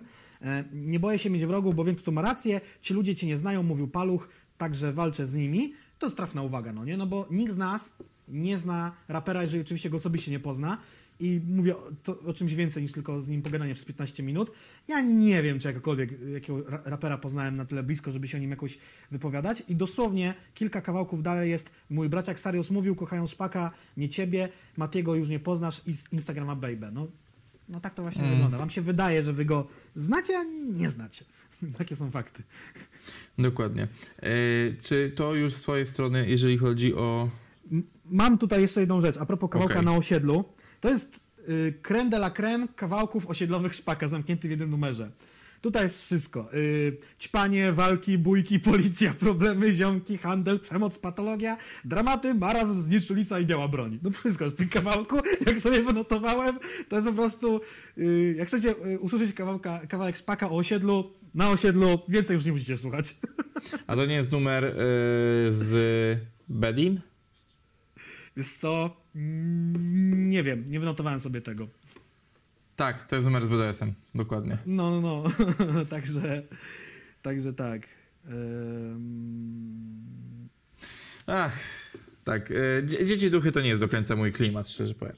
Na, na koniec, tak puentując gdzieś jakoś. Mam tutaj jeszcze dużo rzeczy ponotowanych, ale wydaje mi się, że mógłbym się powtarzać. Mhm. Tak. Dobra, mam tu jedną ciekawą no. rzecz. Ostatnią. Y, jest utwór Koniec, gdzie Szpaku dostaje jakby takie autorefleksji, no nie? Y, jakim prawem zabraniałem im rapować, a że nie zabronił marzyć, to są kurwa moje słowa. Tu trochę chodzi o to, co Szpaku wcześniej robił, y, strzelając w Multiego i na przykład Czuksa, ale y, nie zgodzę się z nim, bo Rapować każdy może, nie każdy powinien. No nikt nie zabrania Multiemu rapować. Po prostu chodzi o to, że Multi jest okrutnie nudny i monotematyczny. I właściwie jego kariera w pewnym momencie się skończyła. On w tej chwili y, wrócił do grania i więcej to robi w tej chwili na Twitchu. Fakt faktem nie można grać koncertów, ale tam tak poszło i się skończyło bardzo szybko. Takie tam 5 minut kariery było, no nie? I um, ja wśród tych youtuberów nie. Oni po prostu założyli bardzo prostą rzecz. Rap jest bardzo popularny, robić go może każdy, to już ustaliliśmy, że to jest bardzo prosty mu- gatunek muzyczny do wykonywania, więc oni widzą w tym tylko i wyłącznie zarobek, gdzie ja się nie dziwię, że szpaku, Szpaka to wkurwiało, bo on naprawdę tą muzykę czuje, no.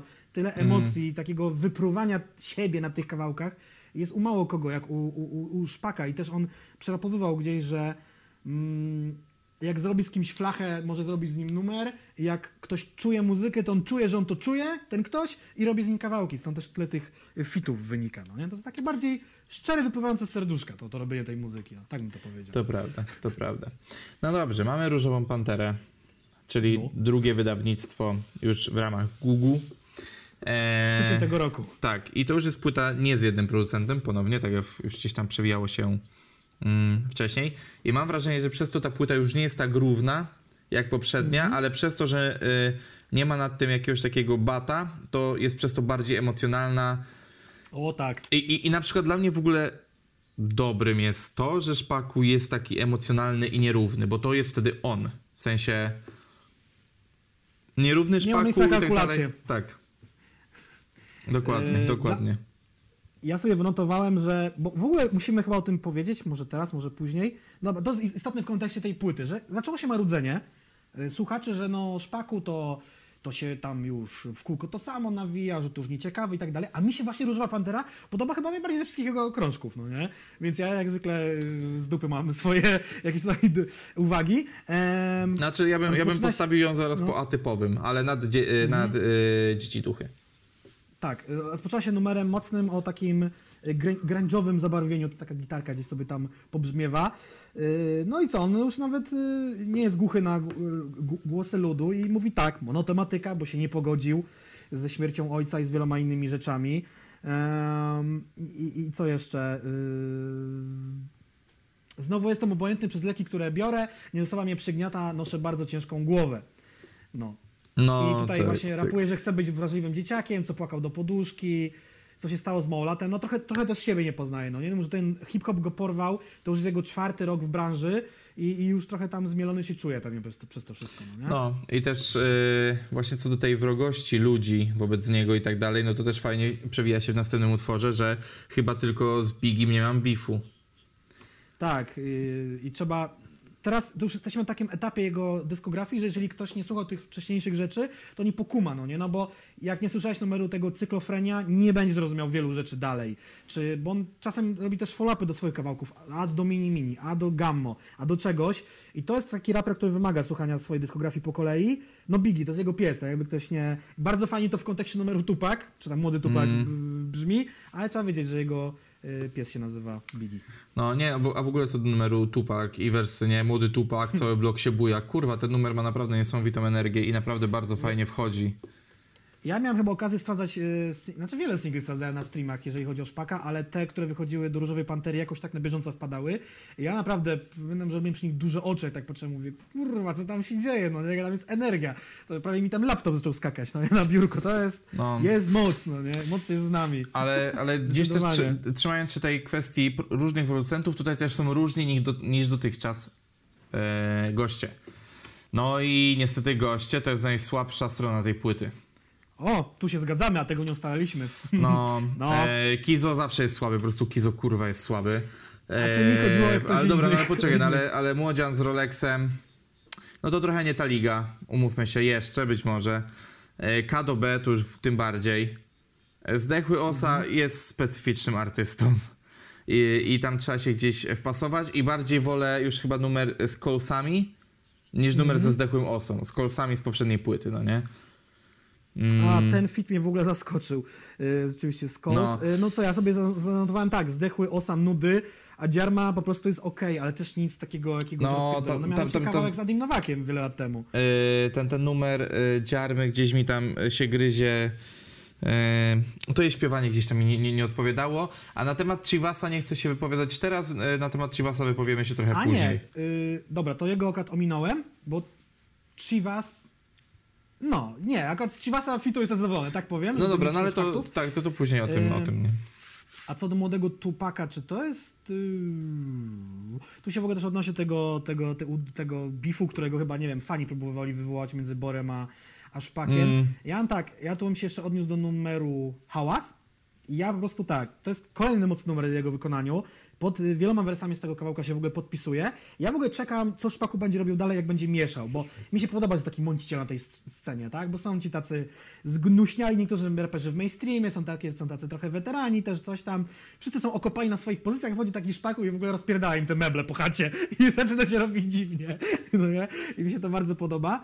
No i na tej płycie też jest ośmiogwiazdkowy skurwiel. To jest follow-upem do yy, kawałka Hady. Pięciogwiazdkowy skurwiel. I kawałek- sześciogwiazdkowy skurwiel, bo były dwa. A, sześcio. Ale Tak, było, sześcio. było pięć i sześcio, były dwa. Okej, to, były, to były DC w kierunku... Donia? Obydwa? Yy, sze- sześcio, Tak. chyba tak, pięcio nie. Pięcio był po prostu chyba na płycie. Z, z dioksem, to był chyba Hada z dioksem. Okej. E, Yy, i- Sześciogwiazdkowy skurwiel to był Hades Diox Hada. Okej, dobra. I teraz tak, mainstreamowy numer z albumu o protestach antyaborcyjnych, y, naszym skurwiałym rządzie i covidzie. I ja jakby tego nie poczaiłem, że wydawało mi się, że ten numer będzie rzucony od tak i on się na albumie nie znajdzie, znalazł się, co jest mega moim zdaniem ważną rzeczą, no nie? Bo Znaczy, jakby... jest- I też pokazuje, że Szpaku też nie jest odcięty od tego, co się w kraju dzieje na bieżąco. Znaczy to jest tak w przypadku dwóch numerów, no bo Hot 16 Challenge i Ośmiogwiazdkowy Skurwiel były raczej nu- numerami, które każdy się spodziewał, że po prostu będą sobie, a one trafiły na płytę. Być może dlatego też, żeby ta płyta dobiła sobie do tych 12 numerów, no nie, żeby też nie było marudzenia, że mało. No, Ale w przypadku akurat tej płyty trochę mniej nie zaszkodziłoby. Yy, ale też w ogóle ciekawe, że on jest. y, Szpaku jest nadproduktywnym raperem. Ten gość mam wrażenie, że on tylko pisze i nagrywa. Albo my daje krótkie, ale Czyli, nie wiem, tych czasów, no nie? Czyli może robi to, co powinien robić raper na co dzień? Kurwa, No, sie- siedzieć na dokładnie. dupie, kurwa, i nagrywać, a nie... 5 lat wydawać jeden album, albo 12 tak. lat? Jezus, nienawidzę to? najbardziej w raperach podejścia. No tak, y, za pół roku siadam napisać nową płytę, będę pisał ją pół roku, a kolejne pół będę nagrywał. Nie, po prostu kurwa, now, rób, teraz. No nie, no oczywiście, y, ja, ja tak mówię y, pod swoim kątem, bo ja tak lubię, ale wiem, że po prostu każdy ma swoją specyfikę pracy. No, ja lubię ten taki tutaj- styl nagrywania, wrzucania, kumulowania, selekcji i wydawania, ale są rzeczywiście ludzie, którzy lubią usiąść raz, a porządnie napisać kilka numerów, później je naraz się- nagrać, nie? Tutaj się zbiegają trzy, trzy rzeczy, bym powiedział. Yy, No ktoś potrzebuje, jeżeli ktoś ma problemy z napisaniem w ogóle albumu przez kilka lat, znaczy, że ma problemy w ogóle z pisaniem, nie ma weny albo prawdopodobnie Albo z, inspiruje. z brakiem inspiracji właśnie, no. Z drugiej strony ktoś może powiedzieć, że on długo tam dłubie, no bo daje album, który będzie już na lata, będzie na przykład jeździł z nim dwa lata w trasie, chociaż dzisiaj nie wiem, czy to jest w ogóle możliwe tak długo grać z tym albumem. Eee, I to muszą być tam już dobrze napisane teksty, to musi się ładnie spinać, strele morele. Z drugiej strony, no też umówmy się, te kawałki szpaka, te wersy to nie są najdłuższe wersy i czasem to jest szybkie, jakieś tam szybkie dwie szesnastki, refren, bridge i boom, koniec kawałka, okej, no ale no lepiej jest z siebie wrzucać muzykę na bieżąco i ją produkować nawet nadmiarze, ale To też to jakoś jest- tam się toczyło, no nie? To też jest wtedy fajny zapis tego, co cię gryzło w danym momencie, no nie? To jest też... O tak, to w ogóle u Szpaka jest tak, że on potrafił wręcz w ekspresowym tempie odpowiadać na zarzuty mu stawiane. Przecież y, już na y, Różowej Panterze mamy wręcz na bieżąco napisaną odpowiedź na to, co się wydarzyło na gali Pop Killera i na to, jak na to zareagował y, na Instagramie swoim, no nie? Y, tam potem z Castą ta cała akcja, do tego też tam przejdziemy za chwilę. Także tutaj są... y, rap Szpaka jest na bieżąco, tak? Czy to o Multim, czy o y, właśnie tej gali Pop Killerów, czy jakichś tam innych sprawach, to się wszystko na bieżąco działo. Mm, dokładnie. No. E, Ja tutaj e, mam e, dwa cytaty z recenzji Flinta na temat Różowej Pantery, z którymi się zgadzam, dlatego je przykopiowałem, nie, nie, nie redagowałem ich na swoje, to jest to, że twórca za bardzo czuje się wokalistą i traktuje swoje śpiewanie zbyt serio, gubi ostrość, gubi testosteron, krzyk staje się skamleniem takim mniej dla ulic, bardziej dla szkolnych dyskotek. I się trochę tutaj zgodzę, bo rzeczywiście e, mam wrażenie, że Szpaku chyba za bardzo poczuł, że potrafi śpiewać, albo że dzięki tune'owi potrafi śpiewać. I czasami wychodzi to koślawie, Tak samo e, drugi cytat. Wydaje mi się, że stan upojenia tym, że mu wszystko wolno, trwa u Szpaka za długo. Wielu odbiorców patrzyłoby na niego przychylnie, gdyby odpuścił sobie część komentarzy na gorąco w social mediach, zrezygnował z nastoletniej przekory, którą manifestuje gościnnymi występami i generalnie częściej myślał, a rzadziej działał impulsywnie. I jak rzeczywiście w kontekście wypluwania utworów jest to fajne, tak, yy, tak, to, że coś już nagrałeś i zrobiłeś, nie znaczy, że musisz to puszczać. Tutaj Flint ma zdecydowanie rację, no nie? Znaczy, ja to odczytuję tak, że Flint chciałby, żeby Szpaku nie był Szpakiem. No to kim wtedy był? Znaczy, no nie, no bo to, co Wtedy byłby nie wymienia, szpakiem. No to okej, wiadomo, że on jeszcze może się zestarzeć, okrzepnąć i już być nie młodym wilkiem, tylko starym wygą, ale no taki Szpaku właśnie jest, jest bezczelny, zaczepny. Z tym śpiewaniem to nie wiem, ja jakoś mi to tak się nie, nie, nie, nie zraziło mnie to No nie, nie, nie, on, momentami trochę za bardzo szarżuje. W sensie czuje się zbyt pewnie w rzemiośle, którego nie opanował aż tak dobrze.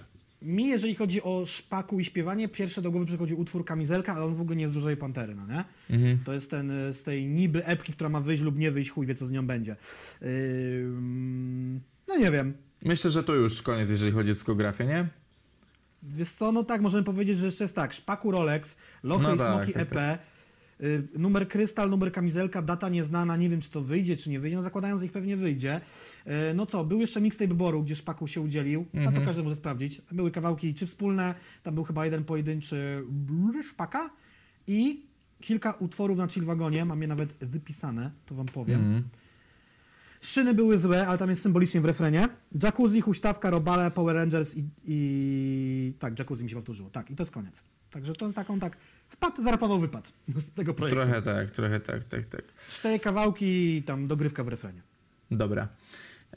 Teraz, żeby podsumować jeszcze trochę tą dyskografię, chcielibyśmy sobie pogadać o samym stylu Szpaka. I ja w czasie, kiedy jeszcze gdzieś tam śledziłem sobie No Name Alerty i tak dalej, było bardzo dużo kopii Szpaka. To jest taka pierwsza rzecz, od której chciałem zacząć, że Szpaku dorobił się naprawdę bardzo dużego grona mm, kopii, ale Mhm. te kopie kopiowały styl, ale nie charyzmę i nie doświadczenia, więc nigdy nikt się z tym nie przebił. Bardzo dużo ludzi próbowało, ale nikt nie, nikt nie jest w stanie mu odebrać właśnie tej charakterystyki i, i tak dalej, nie? Na, na, nawijanie ni, niskim basowym głosem i wrzucenie sobie wtyczki w programie nie, nie da ci charyzmy ani zdolności pisania tekstów. Na Dokładnie, szczęście. dokładnie. Także to tam... I tak, y, tutaj mogę się odnieść albo Szpaku na pierwszym mixtape'ie, albo na Boruto rapował, że... Nie, to było na pierwszym mixtape'ie. Że Szpaku zrobił scenę... Wróć, że Quebo zrobił scenę bez gumy, jest mnóstwo jego kopii. Chichot historii, Szpaku zrobił scenę bez gumy, jest mnóstwo jego kopii mielu bardziej udanej. To nie są zarzuty, Mm. po prostu tak się zabawnie złożyło, że no... Ktoś odnosi sukces, to no, ludzie starają się go naśladować. Były też kopie Palucha w pewnym momencie, to też jest zabawna historia. Był taki moment, ja pierdolę. No, Gdzieś w okolicach o, Oka, albo tam... Os, tak, ostatniego krzyku osiedla, albo, albo Złotej Owcy. No, były takie rzeczy. E, cały czas jak omawialiśmy sobie płyty, przewijała się, e, przewijała się właśnie ta autentyczność i mam wrażenie, że to jest najważniejsze w tym wszystkim, autentyczność i emocje. On nawet często posługuje się gdzieś takim, e, takim określeniem, że nie, on nie rapuje, tylko nawija emocje. Tak, E, i, i- ten cytat wypisany. E, no. I odnosi się do, te, do tego, że rzeczywiście on czasami warsztatowo kuleje, czy to śpiewając, czy rapując, gdzieś tam czasami nie do końca, to jest taki technicznie dobrze wyszkolony rap, ale no e, rzeczywiście gdzieś przez wyrzucanie te, tej emocji, przez tą ekspresję może rzeczywiście to gdzieś się w jakiś sposób gubi, no bo rzeczywiście jeżeli chodzi o tą jego autentyczność, to jest to, co powiedziałem wcześniej, że hmm, z nim można się utożsamić, będąc z różnych warstw społecznych i z różnych miejscowości, z różnych okolic i tak dalej, i tak dalej, bo rzeczywiście tutaj to się fajnie przebija, że jego mogą słuchać te właśnie dziewczynki latające po warszawskich melanżowniach, e, które mm, słuchają go, bo on jest taki twardy i on jest taki bezpośredni i, i on jest taki... Mm, Łobuz kocha najmocniej! Tak, on jest taki, wiesz, że, że on w tych dresach, ale też wiesz, że, że ta różowa pantera i wiesz, że on jest trochę taki, ale z drugiej strony, kurwa, lubią go ziomki, którzy, wiesz, wdupcają, kurwa, ten, tą amfetaminę za 20 zł z płytek PCV i popijają, kurwa, starobramską wódką, kurwa, no nie?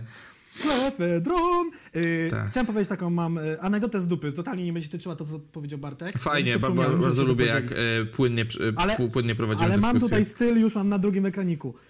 Słuchając fitów Szpaka, zauważyłem, że dwukrotnie pojawiło się tam słowo boisko, które miało być przerapowane i żeby się zgadzała im tam, nie wiem, czy liczba sylab, czy żeby im tam rym zgadzał. Wiesz, jak rapowali boisko? Boisko! Jakoś tak akcentowali na, nie na o, tylko na i, jakoś tak boisko takie im wychodziło, nie boisko. Tak mi to rozpierdoliło. Styl. Szpaku y, już nawet ironizował z tego i sam się z tego śmiał, ma tą swoją ulubioną wtyczkę i zawsze jej używa. I to jest jego, i tego mu nie odbierzemy. Y, To też się pojawiło czy na Różowej Panterze, czy na, na atypowym.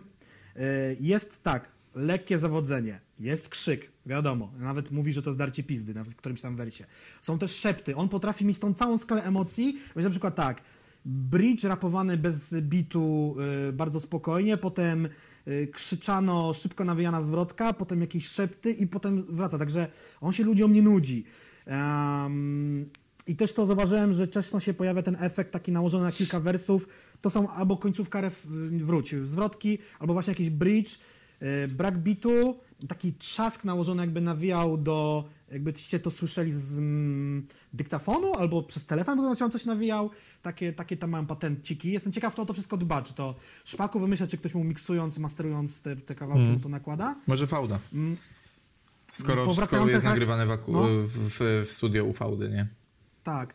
Powracające y, takie charakterystyczne zwroty typu zróbcie hałas i czasem mam też wrażenie, że jak nie wiem jak zakończyć zwrotkę, to robi hałas po prostu i, i przechodzimy do refrenu. Sorry, ale mam takie, mam takie wrażenia. Mm, No i on potrafi ni z gruchy, ni z pietruchy. W jakimś numerze. Numer tam się toczy swoim życiem i nagle wierzę jakieś takie mega szokujące wersy, gdzie ja słuchałem różnych rzeczy i widziałem, że rzeczy są dla mnie nadal szokujące rzeczy, gdzie w którymś kawałku było o tym, że jakiś naćpany gościu leży osrany i wali sobie konia. To był cytat. Był taki wers, ale na Młody Tupak są wersy. Ruski tytoń, polskie samogony, ukraiński szofer wiezie w bloki polskie szony, on ma bluzę z haftem, pamiętamy, gwałci piętnastkę z Białorusi z kolegami. No to jest, skąd to jest wyjęte, skąd to przyszło? To są jakieś mega kryminalne historie w ogóle, takie, że wow, człowieka na łopatki rozwalają. No, no właśnie to jest to, takie wrzutki e, u niego. to jest to właśnie, co mówiliśmy, że do tego, wiesz, pięknego salonu e, rapowego, w którym siedzą sobie chłopcy, kurwa, w Gucci i tak dalej, wbija ekipa z Moronga, kurwa, przestawia połowę mebli, kurwa. I właśnie to jest to, że Szpaku w pewnym momencie był takim niesamowitym e, odbiciem od tej ugrzecznionej sceny. On właśnie przez takie wersy i tak dalej, tak wbija ci się do głowy i daje sobie zapamiętać, mam wrażenie, no nie? No, on na Ale tej też- robi pogo. ale też, yy, ale też to jest, to też jest o tyle ciekawe, że no właśnie ta soczewka, którą on patrzy na, na życie, wartości, jakimi on patrzy i przeżycia, jest, jest czymś niesamowitym. Ja bardzo, ba, bardzo lubię tą soczewkę, którą on sobie nakłada, pisząc teksty i, i gdy, gdy opisuje to, to, to, co dookoła niego się działo, no nie? Bo właśnie yy, mam wrażenie, że żeby gdzieś to A, dobrze, zgubiłem myśl. Dobra, no chodziło mi o to, że po prostu lubię, lubię to, jak on patrzy na, na świat i, i jakimi, e, jakim widzi ludzi i tak dalej, ja- jakie cechy dostrzega w ludziach, co jest dla niego ważne i tak dalej. To jest, e, to, to jest super, super ważne i mam wrażenie, że to pozwala mu też trochę to, w jaki sposób na to patrzy, w jaki sposób o tym pisze, pozwala mu chyba też troszeczkę dokonać właśnie tej autoterapii, o której też gdzieś tam wspominaliśmy.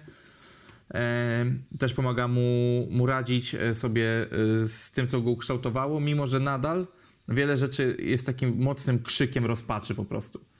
No nie, w, w wielu sytuacjach. Czasem miałem wrażenie, że nie wiem, czy to jest dobrze powiedziane, że Szpaka mm, czy go rozumiem? Po części na pewno tak. Ciężko mi jest się utożsamić, no bo ani nie, nie, nie, nie mam takich jakichś y, problemów jakby na, na, na bani, ani nie mam takich problemów w domu rodzinnym, ale czasem było mi go jakoś tak, nie wiem, żal, to dobre słowo, czasem było mi go szkoda, że widać, że gość czasem, no nie wiem, czy to dobrze powiedziane, męczy się sam ze sobą i, i czuje się nierozumiany przez wielu ludzi, że jakby stąd może wynikają te jakieś przytyki czy, czy jakieś konflikty, ale on miał też gdzieś jeden wers taki, że na, będzie to nawijał, jeżeli chociażby tylko jedna osoba go gdzieś tam miała rozumieć. Był gdzieś chyba taki wers. A, a to jest E, akurat takie dość populistyczne i bardzo rapowe, że nawijałem dla 33 tysięcy pod sceną.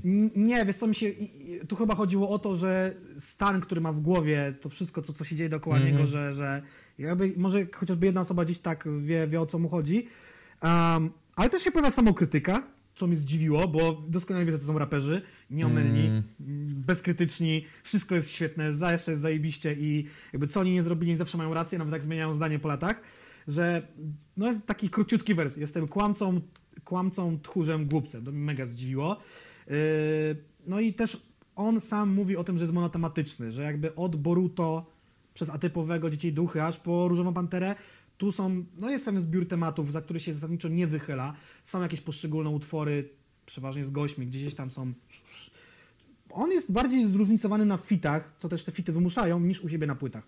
U siebie na płytach ma jakiś tam zespół tematów, które porusza i tutaj już mogę się przychylać do tego, że nie wiem, jak będzie dalej wyglądała jego kariera, jeżeli poza tą y, tę pulę tematów się nie, nie, nie wysmyknie. Bo mo, może się znudzić ludziom. Ja akurat nie jestem jego słuchaczem korowym, nie kupuję jego płyt, więc mm, tylko to obserwuję z boku, ale no na ile starczy charyzmy w tym wszystkim, no nie? Żeby dalej napędzać ten nie, bo, pociąg. bo tak naprawdę przewijają się cały czas te problemy psychiczne, a społeczność, szacunek do starszych ze sceny, hejtowanie tych mniejszych ze sceny, e, hejterzy w internecie, wyciąganie z biedy ziomków, ziomki, matka, morąg Mama. i sukces, no nie? To są jakby, to jest właśnie to, no nie? I ta patologia uliczna gdzieś tam coś tam. Tak, tak, tak, tak, no. tak. Zdecydowanie tak. Co tutaj jeszcze chciałbym powiedzieć? Właśnie ym, on jest takim fajnym połączeniem tego, że obok bycia bardzo, tak jak wcześniej wspomniałem, dobrze wychowanym człowiekiem, y, jest też Mhm. bardzo taki char- charyzmatyczny i wyrazisty i to tak się śmiesznie trochę gryzie w ogóle, ale, ale to jest jak najbardziej na plus. Y, Co też, y, co też właśnie Flint napisał, że jest to najsłodszy patus w okolicy. Yy, co, tu mam jakieś takie rzeczy, które mnie u niego zaskoczyły na plus. Większość z nich już powiedziałem. No na plus mnie zaskoczyło na przykład zaproszenie na album Calls, bo to jest taka, taki strzał, że nie wiem skąd to się wzięło. No, przyszli, dograli się i, i, i było. No, kolsi, Yy. kolsi są fajną, fajną alternatywą elektroniką, ale no, no tak, to był dziwny fit. Ale myślę, że tutaj poszło po, po linii Kubiego trochę, szczerze mówiąc. Okej. Yy, Follow-upy do tych starszych polskich raperów, o ile yy, może mm, do tej zagranicznej sceny, a czyż wiadomo, są follow-upy do Chief Kifa i Kifa Chiefa cały czas, ale do tych starszych może angielskich raperów się nie odnosi, czy tam yy, w sensie amerykańskich, ale do polskich już tak i tutaj jest i tak.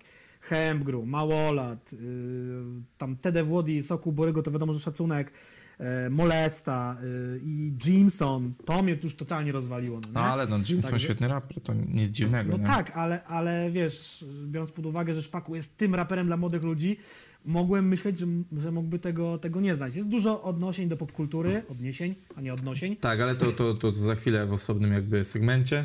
E, no i co, on naprawdę kocha robi, robić tą muzykę, no nie? Jemu to zajebistą przyjemność. Tak, i to, jest, i to jest po raz kolejny w taki sposób metafizyczny, w sensie, gdy, gdy pomyślisz o tym, czym jest rap, w sensie nie od strony technicznej, muzycznej, Mhm. e, czym ma być rap, jakie ma nieść wartości, emocje i tak dalej, to możesz powiedzieć stuprocentowo, że Szpaku jest raperem przez duże R.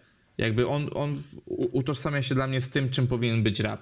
Oczywiście muzycznie, w sensie jeżeli chodzi o samo brzmienie, o, o samą stylistykę i tak dalej, to może być gdzieś odległe, ale rzeczywiście jeżeli chodzi o to, czym rap miał być i był kiedyś, to jak najbardziej Szpaku jest raperem. A trafiam się taką refleksję a propos tego utworu Młody Tupak, to nie jest chybione porównanie, moim zdaniem. Bo tak sobie przypomnę, jak Tupak co robił, jak się zachowywał. Yy, oczywiście jeszcze, żył, bo niby kiedy miałby się zachowywać, jak już nie żył, to nie. Yy, I tak dalej, ile nagrywał, ile po nim materiału zostało i, i też jakby jego wypowiedzi telewizyjne, jakieś tam konflikty, w które wchodził, ale też jakby te kawałki yy, dotyczące kobiet, jego matki, tam jest wiele elementów wspólnych ze Szpakiem, no nie? To, to akurat jest trafne. I klipy jeszcze chciałem spropsować. Mnóstwo klipów Szpaka jest oryginalnych, to jest to włożone dużo pracy, sporo pomysłów, scenografię bardzo często się pojawiają, to są kręcone rzeczy w studiu. P- biorąc pod uwagę, jak nudne potrafią być rapowe klipy, to Tak, im się to chce, prawda, no nie? Im wszystkim tak. się tam chce. I widać, widać, pomysły. widać to po nich, że, że oni się bawią tym, że to jest w końcu to, do czego chcieli od życia, tam wszyscy żyją tym, bawią się, podrzucają pomysły, kombinują, kminią i tak dalej. Przez to, że też jakby Universal ich obsługuje, to wiele rzeczy mają z głowy, mogą skupić się na tym, czym, na, na, na czym skupiać się powinni, no nie? Mhm. Em, No dobrze, myślę, że teraz możemy śmiało przejść właśnie do tych nawiązań popkulturowych. Jeżeli chodzi o. o... Uła! Tak, tutaj jest, y, tutaj jest dużo tego. Ja sobie tylko zapisałem tutaj tak to, że baśniowość i, popkul... i, i te nawiązania do popkultury mają pozwolić lepiej zrozumieć tak ciężki ładunek emocjonalny, bo gdyby on wam to nawinął w taki sposób prostolinijny, to byłoby jak Mhm. e, zde- zderzenie z Lux Torpedą, jak zderzenie kurwa z, z Shinkansenem, wiecie o co chodzi, no nie? Myślę, myślę że to by E. było, było trochę, e, trochę w ten sposób. I też fajnie wpływają na, na wyobraźnię, kurwa, ile można było y, razy słuchać, że czas y, przecieka mi przez palce jak piasek, no nie, no kurwa, jakby te metafory wyświetlane są popkulturowe są no nie? świetne, Ten, ja to bardzo lubię. Em, ja tobie zostawię, jeżeli ty coś pominąłeś, a to bardziej pewnie w drugą stronę działa, że ja coś pominąłem, to... No jest tego dużo, Kiedy- kurwa, mówmy się, no nie? Słuchajcie, w samym kawałku Mojo Jojo, jak już wracamy do tego Cartoon Network, to mamy tak, e, Power Rangers, Horak Tchórzliwy Pies, jest też Olego, wiadomo, zabawka wielu, wielu Tak, osób. tak, tak, Dragon E, Ball. Dragon, Dragon Ball.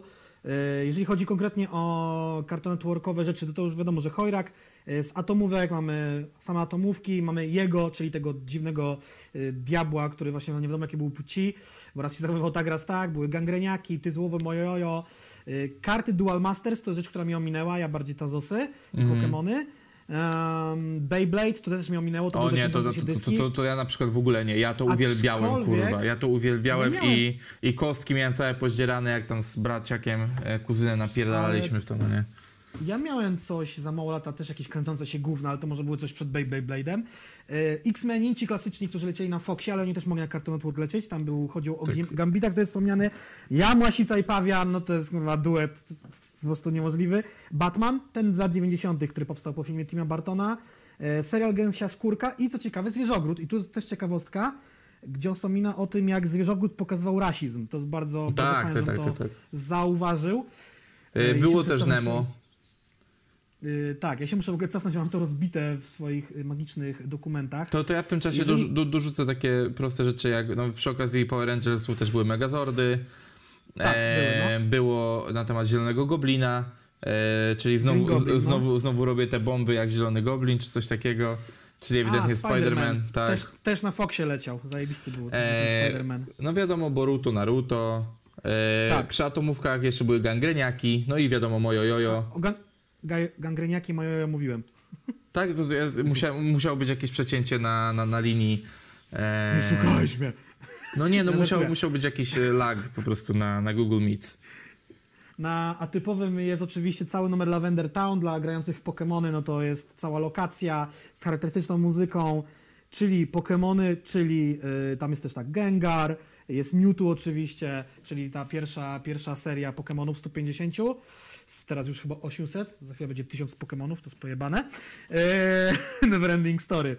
E, Co jeszcze? Co jeszcze tutaj było? Bo ja mam coś tu jakieś ponotowane jeszcze rzeczy. Teenage Mutant Ninja Turtles. Było nawiązanie do Piły, e, było nawiązanie do It, Stephena Kinga na pewno.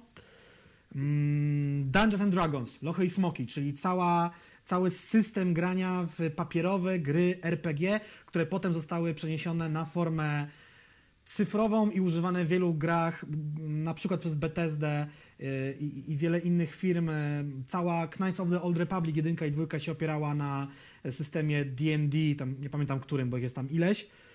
W świat według Ludwiczka jeszcze znalazłem, no Mm, dużo, naprawdę. y- Tibia, na- y, follow-upy do Tibi i do Lola. Dużo, dużo tego. Rick and Morty, z takich bardziej oczywistych też. Tak. No wiadomo, Różowa Pantera, Młody Simba, No. to, to wszystko jakby tam jest takie... Ja jestem ciekaw, czy ludzie słuchający albumu Różowa Pantera pamiętają bajkę Różowa Pantera, bo to nie jest nowa bajka, to jest bardzo stara rzecz, która już nie Tak. jest, czy jest popularna E, e, ja pamiętam bajkę i pamiętam grę, tą taką point and click. Oczywiście, że tak. Były dwie. Jedna była. E, nie wiem, jedna tyczyła się czegoś tam, a druga była, że Różowa Pantera zwiedza świat, czy coś w tym No nie, nie, ja też nie pamiętam, ale pamiętam, że klikało Dwójkę się, bardziej niż klikało jedynkę się. pamiętam. E, klikało się, klikało się tego dużo. Mówię, no je- je- jest, to, jest to fajne w rapie, odświeżające, mi się zawsze to bardzo podobało. A kto, dub, a kto dubbingował y, Różową Panterę? Cezary Pazura. Naprawdę? No, To już drugi odcinek z rzędu, jak gadamy o czarku. tak, dokładnie. dokładnie. No. E, dobra, e, masz jeszcze jakiś? Coś, coś ci umknęło, czy, czy możemy sobie śmiało Ja- tutaj... Nie, patrzę na czas, jak nam idzie, półtorej godziny, dobra. No, no. No Mam dobrze. teraz, nie wiem co ty masz w projekcie, bo ja mam, no ty, bo ty lecimy do tego twojego schematu, dobra. E, tak, tak, tak, bo ja jed, jeden segment już uciąłem, ponieważ przy ewolucji stylu o nim powiedzieliśmy, więc e, możemy przejść spokojnie do aspektu Szpaków. versus scena. Tak, dokładnie. Jak, jak szpaku z tą sceną się kuma. I tak jak już wam teasowaliśmy, tych featuringów jest ponad 50. E, z Jackiem e, umówiliśmy się, chore. że, że omówimy sobie po trzy ulubione. Ja egoistycznie pozwolę zacząć, skoro jestem przy mikrofonie, od siebie, e, bo ja sobie zrobiłem właśnie no, swoją magiczną tabelę e, i wymieniłem te, e, te numery wszystkie, dając im ocenę od 1 do e, 5, ale są dwa numery, którym dałem szósteczki, bo przewijały się one, przebijały się strasznie mocno. I jest to kawałek, i tu uwaga, teraz wszyscy, którzy twierdzą, że jebę non-stop Białasa. Ulubionym numerem, który ma prawie 30 milionów wyświetleń moim, jeżeli chodzi o fit Szpaka, jest Dims Białas Szpaku i utwór Ból. Uwielbiam ten numer. On wyszedł w lipcu 2018 roku. Jest świetny i y, to jak właśnie on tam y, Zresztą obaj, i Białas i Szpaku nawijają, y, korzystając z tuna w refrenie itp. No świetnie mi się tego słucha, bardzo lubię, wracam bardzo często i jest to jeden z moich ulubionych numerów. Drugim jest numer Szpaku, Scheller, Kaz Bałagane z mixtape'u DJ-a Dexa. Numer... No dobra, to ty powiedziałeś, to ja nim nie będę mówił, Eee, numer jakoś idzie. Jest jeden z tych kurwa numerów, przy których y, jak jest mi gorzej, ale mam taki mood, że staram się wprowadzić w szybsze działanie, że mimo, że jest do dupy dookoła, to staram się zmotywować. To jest to jeden z pierwszych numerów, jakie puszczam. Bardzo często właśnie ten i Chanson de Jazz y, Kaza Bałagany są numerami, które też puszczam, kiedy nie wiem, na co mam ochotę. To to zawsze siądzie dobrze.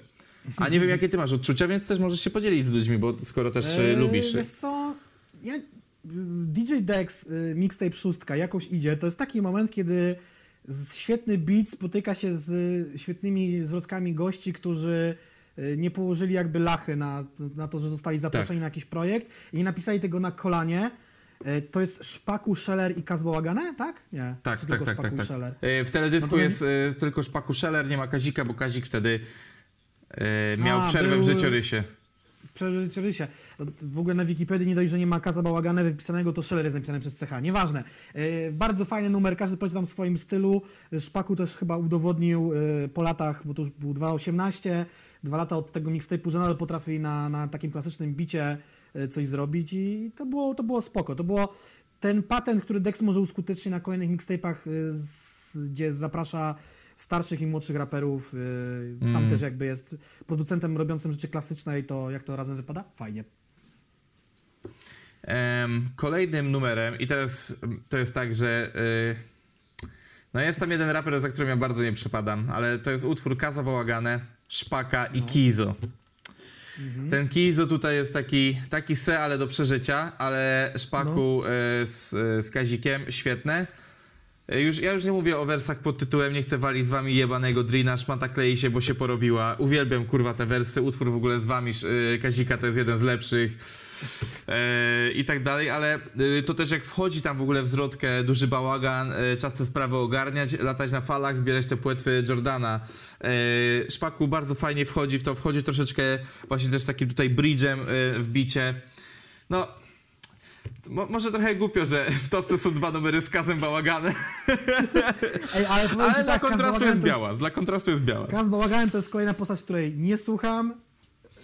Nie rozumiem fenomenu, ale nie hejtuję. W sensie to jest kolejna postać do sprawdzenia, którą pewnie sprawdzę dzięki tej serii, a normalnie to jakoś mi się nie pali, żeby sprawdzać jego albumy. No bo on, jak już mówiłem wielokrotnie, on ma ten swój dziwny slang, którego ja Tak. bardzo często nie rozumiem. Wymyśla rzeczy na bieżąco i to jest dla mnie jakieś kurwa jedna wielka pieprzona enigma. E, E, To, to ja tylko tak pozwolę się sobie na szybko przelecieć i wyróżnić pewne numery, bo, bo, bo są ważne po prostu te, też. e, Czyli Guzior Szpaku Ninja, Sariusz Szpaku Dobry Chłopak, niesamowity banger koncertowy. Jeden z mniej popularnych fitów Szpaka to jest e, Bonson Days Szpaku Bracie Mój z płyty Bonsona. E, oczy, oczywiście numery Jan Rapowanie e, Szpaku Niech to usłyszą, czyli też numer z tego okresu e, przed Boruto, czy tam zaraz na Boruto. E, Jan Rapowanie Nocny Szpaku Guzior Wybory. Niesamowity banger melanżowy, o tym bardzo często mówiłem na, na streamach, uwielbiam. E, Karwan szpaków, wschód słońca, czyli e, próba pokazania karwana szerszemu światu, ale to karwanie też za, za chwilę troszeczkę. E, BDS Lanek, nawiedzony dom. Sicario, słoń szpaku. Brak snu, stres i używki. Żabsona i szpaka, niesamowicie dobry numer. I kochać bloki z okim. No i na koniec dwa bęgery, których nie mogło zabraknąć, czyli znałem typa, kazbałagane szpaku. Jestem strasznie, jestem strasznie kasocentryczny. E, No i kontrola jakości palucha, to są takie, które warto wyróżnić. Oddaję teraz głos Jackowi i już się nie wpierdalam. Generalnie to jest tak, że y, Szpaku na pewno jest rekordzistą pod jednym względem. Musicie sobie to uświadomić. Szpaku pojawia się na scenie w, tam wiadomo, w 2.16 czy nawet 2.15, ale okej, od tego Legala, od Boruto, on zajebał w 3,5 roku, coś koło tego, czy tam już nie będą 4 lata, około 50 featuringów. Plus jakby dogranie się do projektu i Bor i Chillwagon, to jest jakaś absurdalna liczba. Osoby, które mogą mieć od niego więcej featuringów w ogóle w polskim rapie, w ogóle, to jest Peja i Paluch na pewno, ale w tym tempie, jak on to będzie nagrywał, to on ich przeskoczy. I w dużo, dużo krótszym czasie, bo Peja jest 20 lat na scenie ponad, Paluch też jest już bardzo długo, tam to będzie już jakieś 15 może lat, nie wiem, coś koło tego, a Szpaku, no jak wiadomo, bardzo krótko jest. I ja się w ogóle zastanawiałem, zanim powiem te swoje jakieś tam typy i tak dalej, czy to jest dobre dla niego, czy to już, czy to jest pompowanie swojej popularności w takim pozytywnym sensie, czy to jest rozdrabnianie się, no bo to jest jakaś kosmiczna ilość zwrotek. To on by mógł z tego trzy albumy z gościnnymi featuringami zrobić, no nie? Tak jak Góral zrobił tam opowieści z, Be- wróć, k- Kroniki Betonowego Lasu, Scheller robił te albumy gościnnie, czy, czy, czy coś w tym stylu. The Best Of. Ehm, prawda. to zostawiam wam po, pod rozwagę, możecie mi napisać. Jeżeli chodzi o te fity, ja dotarłem gdzieś do połowy, bo już potem nie byłem w stanie tego zmęczyć. Niektóre numery znam bardzo dobrze, bo wynika to z tego, że słuchałem sobie tam Słonia, Białasa czy Palucha na bieżąco, więc te rzeczy mi się trafiły. I jedna też ciekawostka, jak słuchałem tych kawałków, na propos tego kizownika, czy, czy chociażby Matko Bosko, Kobika, czy i kilku innych raperów, jeżeli Szpako nagrywa z nimi regularnie, czy oni się razem z nim regularnie pojawiają na płytach innych raperów, to słychać, że y, mimo wszystko każdy z nich leveluje w górę, że Kizo inaczej brzmiał w 2.17, a inaczej brzmi w 2.20, na szczęście. Oj, no. I to, i to, wiem, że ty nie lubisz, ja akurat ja mam taki w sumie obojętny stosunek, czasem fajnie, czasem mniej. Numery, które ja wybrałem, to są w sumie, brałem pod uwagę ich w, w, tak- taką istotność, mm, kontrola jakości, bo to się odbiło szerokim echem, nie tylko jeżeli chodzi o tą, te pociski w kierunku Young Multiego, ale w ogóle. Przypominam kiedy spoko zostało 51, tyś- usłyszane. przypominam 51 milionów na YouTubie. Tak, y, dogranie się do słonia motulatora, bo to już jest w ogóle też y, pod kątem takim, że to jest ciekawostka, tak, że Szpaku deklarował, że słuchał chorych melodii i, i, i to się wkręcił w polski rap, ale nie tylko, bo Sicario ma zajebisty beat, to jest najpopularniejszy numer z mutulatora, no bo wiadomo, tam się Szpaku dograł i to jakoś pod, podwójne moce słonia i Szpaka zadziałały. Prawie I 30 milionów. Szpaku mi udowodnił, że może yy, wyłączyć na chwilę autotune i, i, i może tak bardzo się nie drzeć i wpasował się w klimat, bo ogromny przekrój tych fitów, to są ludzie tak różnych parafii. Mm. No słuchaj, gdzie jest Guzior, gdzie jest White, gdzie jest Słoń, Gdzie a jest Ace? gdzie jest Ace, gdzie jest Kazbałagana, gdzie jest Paluch. To są tak różni ludzie. Mm. Żaba, y, no nie wiem, Oki, y, kurde, to jest mnóstwo różnych, różnych, różnych osób. Y, nie wiem, y, chociażby Sarius, czy dogranie się do Dexa. Y, Są też potknięcia, moim zdaniem, numery niepotrzebne. To jest właśnie to, że chcesz być dla kogoś miły, dograsz mu się, ale no potem wychodzą takie No babole ja typu, właśnie, ja właśnie też o tym chciałem właśnie powiedzieć. czy Pęks, sorry, ale ten numer jest słaby u Pęksa. W sensie nie, że No i też, te, też ta miejscówka, w której klip jest skręcony jest fatalna, nie? Nie pamiętam. Ja w ogóle klipów już w ogóle nie oglądałem, bo musiałem No to Jezus, to był taki, to, to jest inside żart, klip był kręcony częściowo w, e, w Jurkowski Studio. Wiadomo, najlepiej, kurwa. Eee, dużo tego jest.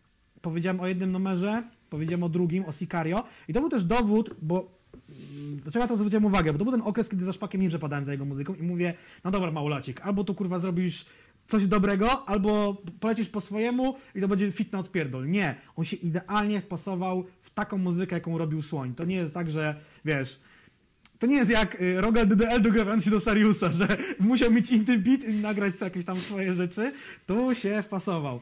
I w ogóle co Eee. ciekawe jest, miałem wynotowane, że na mixtape'ie jego pierwszym był numer, który by idealnie pasował na jakiś projekt Słonia. Który był to kawałek? Mm. Ojej, czekaj, muszę sobie to znaleźć. To, to ja w tym czasie powiem o numerach, które też mi się gdzieś wyróżniły. O, mam. No, no, no. B- Black Swag się nazywał. To był Okej. numer spokojnie, który mógłby znaleźć się na albumie słoniowatego. Ja z tych fitów będę mieć dużo mniej, no i sępy Białasa, bardzo mi się podobają, a resztę jakoś tak nie będę tu nagradzał, tego jest absurdalnie dużo. e- Ten, ten numer z żabą też okej jest dla, dla, dla mnie jak najbardziej i w ogóle jest numer Boba na White House albumie, nie wiem czy go słyszałeś, bo on nie był tam uwzględniony na Wikipedii, tylko na, Nie, na Discogsie. Ja, Discogs w ogóle teraz przeglądam, bo tu jest tego jakby więcej. A z kolei na Udejsie, Udejsa w numerze pocisnął po, po rychu Pei. No bo w ogóle on jakby kilkukrotnie powiedział Pei na jego zarzuty, między innymi Udejsa, to też jest ciekawostka, no nie? że na, na takim ficie. Y, z- z- Zawiesiłem się e, No. na chwilę. Ale tak, bo chciałem powiedzieć o tym numerze Białasa ze szpakiem. Tu zdecydowanie Białas mocniej wypada od szpaka, dlatego ten numer był u mnie bardzo mało, ni- nisko notowany i tu też chciałem pochwalić po raz drugi w tym odcinku Białasa. E, też na pewno e, fajnym numerem, ale tutaj szpaku też się nie odnalazł, to był e, fit u Smolastego do Tequila.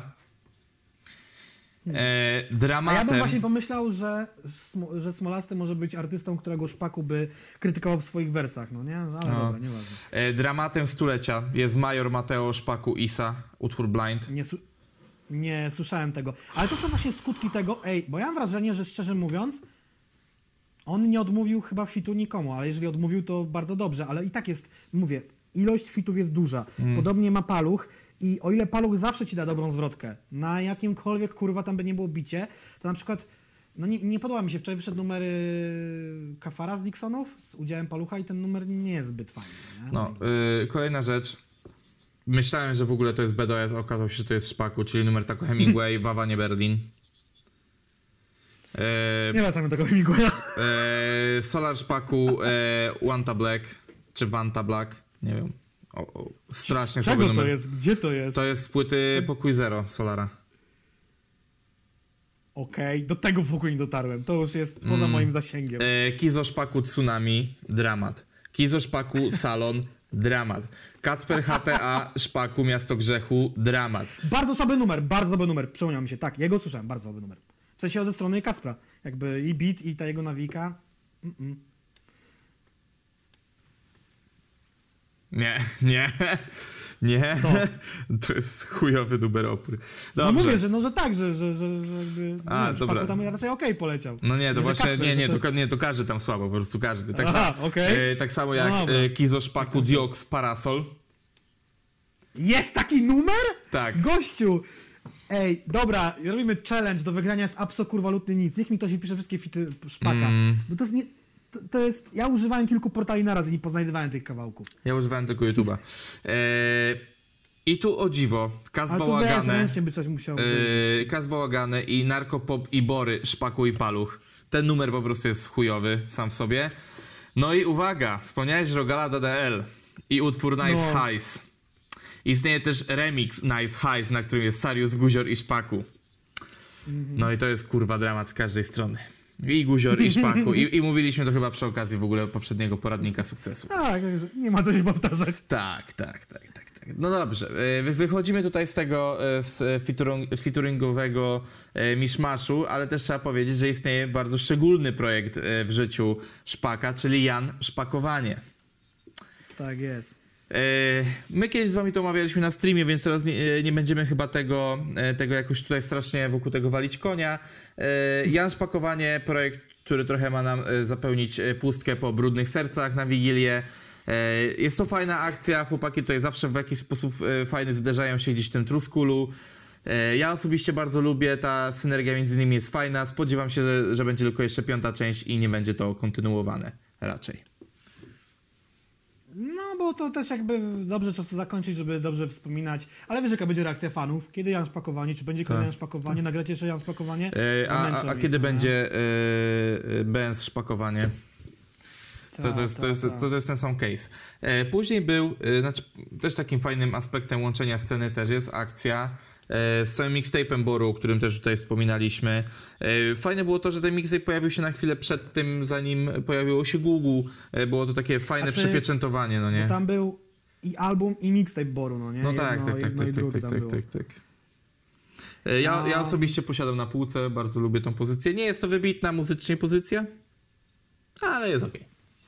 Nie, ja ją mam, nie wiem, czy nawet nie robiłem jej unboxingu, a może robiłem, a może nie robiłem. I fascynujące jest to, że ja z tym, z tym materiałem nieosłuchany jestem. No, nie? I, I tak zawsze sobie obiecuję, że do tego wrócę, nie wracam. I to nie chodzi o to, że coś nie tak z tą muzyczną, tylko jakoś, nie wiem, jakoś tak, kurwa, muszę się skupić, to kiedyś odsłuchać to wszystko, no nie? E, Jeżeli mówimy o Borze, no to też e, jeżeli chodzi o relację Szpaka ze sceną, no to tutaj akurat internet chciał e, wywrócić świat do góry nogami i skłócić Bor ze Szpakiem, Szpaka z Borem. E, Nie udało się to, jak wiemy. E, Wszyscy są nadal w serdecznych relacjach, więc myślę, że tutaj... Tak, ale co chciałbym powiedzieć, to jest tylko i wyłącznie wina troszeczkę niezrozumienia tego, na jakich zasadach działają jakieś tam układy biznesowo-koleżeńskie w rapie, to jest raz. I jest to też wina raperów, bo bardzo często oni deklarują sobie tam wierność, miłość aż po grób, będąc tylko i wyłącznie...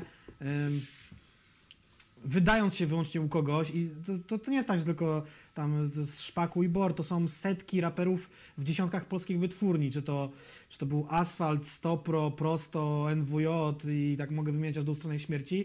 Rachu ciachu, ktoś wydaje płytę dwie, zmienia barwy, no i życie toczy się dalej. To nie zawsze musi być kosa, no nie? Wręcz powiem odwrotnie. Wydaje mi się, że więcej tych relacji zmienia się po prostu tak po prostu, no, że ktoś wypełnia kontrakt, idzie na swoje albo idzie do innej wytwórni. Tu chodzi, no tak, o biznes, no nie? Jakby ktoś ci daje więcej zarobić z twojej płyty, no to w imię jakichś, kurwa, dziwnych relacji koleżeńskich nie będziesz się u niego y, trzymał, albo chcesz na swoje, bo po prostu chcesz mieć swój biznes, sam się rozliczać z podatku. No tak, ale, ale żeby nie było takich problemów, można było to po prostu lepiej zakomunikować.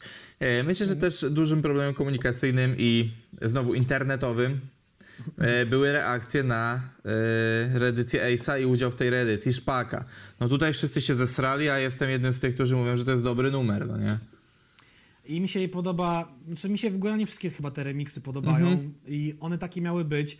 Punkt pierwszy, wybierał to Ace i on robił reedycję tej płyty. To nie jest tak, że to jest jakieś pośmiertne, dziwne historie. Tak, właśnie, bo, bo też, e, te, te, też ciekawe... e, On miał w tym aktywny udział przecież. Tak, No, to tak, a my, a my chyba ostatecznie tego nie powiedzieliśmy, że, że, że rozmawiali z Ace'em w ogóle w kontekście tego, gdzieś tam instagramowo. Mm, Nie no, mówię anegdotę, że, że, że coś tam z nim gadałem, ale w sensie takim, że byłem zdziwiony fitami, że akurat go złapałem, to tam go podpytywałem, ale nie chciałem puścić pary z gęby, wtedy że te wszystkie remiksy nie wyszły. No to było chyba No zaraz i po BDS-ie w ogóle, nie? Tak, tak, tak. I, i tam go podpytywałem, bo, bo się pojawiły jakieś zdjęcia i czy w związku z tym, jakie numery będą remiksowane, jacy gości się pojawią. I akcja była też taka, że narracja internetowa była taka i też jakby słuchacze, bo to nie tylko też boomerzy też narzekali, żeby nie, nie tylko o tych młodych nie mówić, a właśnie to chodzi bardziej o boomerów. No jak te, jak te szpaki BDS-y mogły numery popsuły? To wyszło na osobnym krążku. Nikt nie ruszał oryginalnego materiału na płycie Ace'a, bo też nie wiem po co kto będzie miałby to robić. No nie? Nie podoba się, nie słuchajcie. Dokładnie. Kole, kolejna akcja, przy której zesrał się internet, no to jest akcja, akcja z Nitrem. E, Nitro gdzieś tam na swoich streamach, ja nie jestem fanem człowieka, ale e, gdzieś tam Ja na swoich nie. streamach e, przewijał jakieś hejty w stronę, e, w stronę Szpaka. E, no, Ale wiele lat temu go propsował i Szpaku też miał zdrogowociałą szmaciurę u siebie na płycie. To jest cytat z Nitro przecież. No, ale no gdzieś tam, gdzieś tam to się, y, gdzieś tam to się rozminęło, no i cały internet to podburzył. E, tam pojawił się jakiś filmik z wypierdalaniem płyty przez okno e, szpaka. E, jakby nie, nie chronologia jest tu ważna, tylko po raz kolejny to, że po prostu internet się zesrał. Skończyło się to tak, że jak na Wośpie wystawił sobie spotkanie i dzień z Nitrem e, Nitro, no to e, Szpaczek to zadyszkę wylicytował, bo może, I kurwa. wygrał. E, tak, i, i powiem wam tak. Szczerze, fajna oldschoolowa akcja, podoba mi się to. To było trochę tak jak kiedyś były te miejskie legendy, że raper, który nie lubił drugiego rapera, w jego mieście wykupował mu wszystkie bilety na koncert, wbijał na środek e, publiki i kazał mu kurwa grać dla siebie, no nie? Czyli taki No trochę troszeczkę akt upokorzenia, ale znając Szpaka, wyjdzie z tego fajna akcja, będzie film na kanał Nitra, wszyscy się pogodzą i będzie wszystko w porządku. No, dlatego mi się to w chuj nie podoba. E, Bo to, że go zalicytował, to jest zajebiście, ale to kurwa, no, komand to nie jest domowe przedszkole, no nie, jakby... No tak, właśnie, właśnie o to chodzi. To nie jest domowe przedszkole, więc kurwa nie Ale ma ja co się kurwa bifować o jakieś gówna, tylko pogódźmy się i róbmy rzeczy fajne, kurwa, i siano jeszcze najlepiej No nie, razem. ja no. bym, ja bym nagrał vloga pod tytułem Dlaczego kurwa wyrzuciłeś moją płytę przez okno, pajacu, no nie? Pierdolenie, to, fanem. ale to, to jest właśnie taka przedszkolna zawistność, no. Nie, no Nitro jest dziwnym typem. Mi się ogólnie to, co mi się nie podoba. On jest takim kurwa debilem z krótkim frontem jeszcze raz. Dwa, czepia się wszystkich i wszystkich rozlicza. Y, Trzy, no na chuj robi takie rzeczy, co on myśli, że kurwa Polska to co to są Stany, że ktoś z Nowego Jorku jakby miał czasu przyjechać do Los Angeles. Nie, tutaj kurwa ten kraj jest bardzo mały, można bardzo szybko kogoś do kogoś przejechać i, i, i, i no i będzie śmieszne. No nie no, to się skończy jakimś, jakimś słodko-góromko-pierdnym pierdoleniem, nie lubię czegoś takiego, no nie? Beznadzieja. Nie wiem, ja uważam, że kurwa naprawdę nie ma co już się kłócić, kurwa o takie rzeczy i srać się tam jakieś gówna po prostu. Po, poszczekali w internecie, poszczekali, zbijcie piątki Tej, no i ale rozejdźcie umówmy się, no to kurwa. na chuj, no. na chuj Nitro robi takie rzeczy. No, No bo Nitro jest spodziewał? prowokatorem, Nitro ma taki charakter, Nitro kurwa ro- robi wokół siebie szum, no po prostu, no stary, no każdy jest Debilem atencjuszem. Okej, jest debilem. W ogóle jeszcze Szpaku mu powiedział w kawałku, no nie? Bo to jest kawałek. Tak, tak, że, debil. tak, tak, było coś. E, jeszcze tutaj y, nie możemy pominąć jednej rzeczy a propos Różowej Pantery. E, Beat do numeru Biały Miś y, jest po prostu, to, jest- to się jakiś kurwa czeski film odpierdolił. Szpaku nie zauważył, że to, nie zauważył, no no nie zauważył, bo może go nie zna, że to jest beat do y, kawałku Mob Deepa, Shook Ones Part 2, po prostu wzięty, trochę tam jest coś nim zmienione, ale to nie jest sample, to nie ma w ogóle żadnej mowy o samplu, tłumaczył to Mielski u siebie na Twitchu, macie jak sobie zrobicie how made y, Shook Ones Part 2 beat, to wam będzie pokazane, jak mniej więcej Havok to zrobił w Mob Deepach i tutaj jest niejaki Kulten i DJ Fauda to zrobili, że Fauda tego tak skapnął się, że coś tu jest nie tak, nie wiem, cała akcja jest dziwna i no nie róbmy tak więcej takich rzeczy, no nie, jakby kurwa, bo wzięto beat, mega numer znany, klasyczny, którego każdy powinien znać, słuchać Mm. i, i, i, i wzięto go wrzucono na płytę szpaka. Czeski film, ten numer powinien mieć inny beat po prostu. No, najpewniej tak. E, No, gdzieś oczywiście też można było teraz się rozwodzić na temat beefu z Bezczelem, ale no, czy, czy warto tykać gówno? No, beef jaki był, taki był. Kurwa, Szpaku go wygrał. Myślę, że tu nie ma co, e, co wokół tego Nie no, jest wiele osób, które twierdzi, że że Ba- Ba- Basztel wygrał ten beef, Basztel go wygrał. Znaczy, de, de facto to jest to, co ja bardzo często mówię na temat beefów i jebie mnie to, kurwa, kto wygrał. W sensie, w ogóle beef to jest dla mnie jedna z najśmieszniejszych instytucji aktualnie w polskim, znaczy w każdym rapie i po prostu... Do, do, pó, póki to nie jest tak kozacka akcja, że kurwa wbija banda i odpierdala komuś łeb, kurwa, jak y, Iziemu, czy, czy po prostu gdzieś, no wiecie o co chodzi, kurwa. Beefy to były, Nie no, i- bi- beefy były fajne, kiedy przenosiły się na ulicę, to były kurwa też y, jakieś zagrywki gangsterskie, duży wytwórni i tak dalej, i tak dalej, i tak dalej. A teraz, kurwa, takie... y, kurwa, a to jest takie miękkie, kurwa, nie?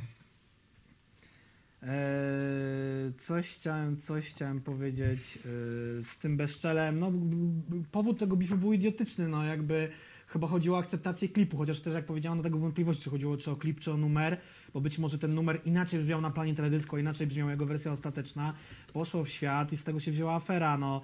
Ja moim zdaniem y, Szpaku wygrał i w ogóle wtedy mi zaimponował strasznie tym, tym disem. Em, a co do Easy'ego, bo nie wiem, tobie chodziło o Easy E? Easy E zmarł na, na HIV chyba, czy na coś tam. On nie, nie, go, nie, go nie zastrzeli. Na AIDS, tak. AIDS go dojechał, go nie zastrzelili. A go nie, go nie. No Go nie, ale nie, no dobra, tam były te podejrzenia, wiesz, że, że tam kiedyś bili na jakiś plan klipu, Dre i tak dalej, no tak się A, śmieję to. z tym, kurwa, no nie, no wiem, że nie odjebali go. Chociaż, kurwa, też. Ale tam, nie, bi- bify są spoko, wiadomo, że, zbicie mnie jest fajnie, ale byleby to się nie kończyło, że rozwiązujemy konflikty Fame MMA napędzając y, portfel Wojtkowi Goli. No tak, pieniądze, bo to Przy, przypominam. Popek i- będzie i- walczył tak. z skizownikiem, tak, Tak, w marcu. tak, tak, mhm. tak. Aha. W ogóle jakąś puentą tej historii, nie wiem, czy to jest puenta. Y, historia o Bezczelu jest to, że dzwonił do niego, żeby się pogodzić, z- zrapował w tytułowej Różowej Panterze. Um, nie wiem, znaczy to, to nie jest coś złego, że ktoś chce się z kimś pogodzić, ale to wszystko takie dla mnie z dupy, no nie? Wiem, się bifują, potem się godzą. E, No nie wiem, no, ja, ja z wieloma osobami w życiu, z którymi byłem bardzo pokłócony, się pogodziłem, więc uważam, że to jest naprawdę spoko opcja. Polecam. Rap, nie śpiewanie. Yy, starzy raperzy łamane przez kastę, tak sobie zapisałem.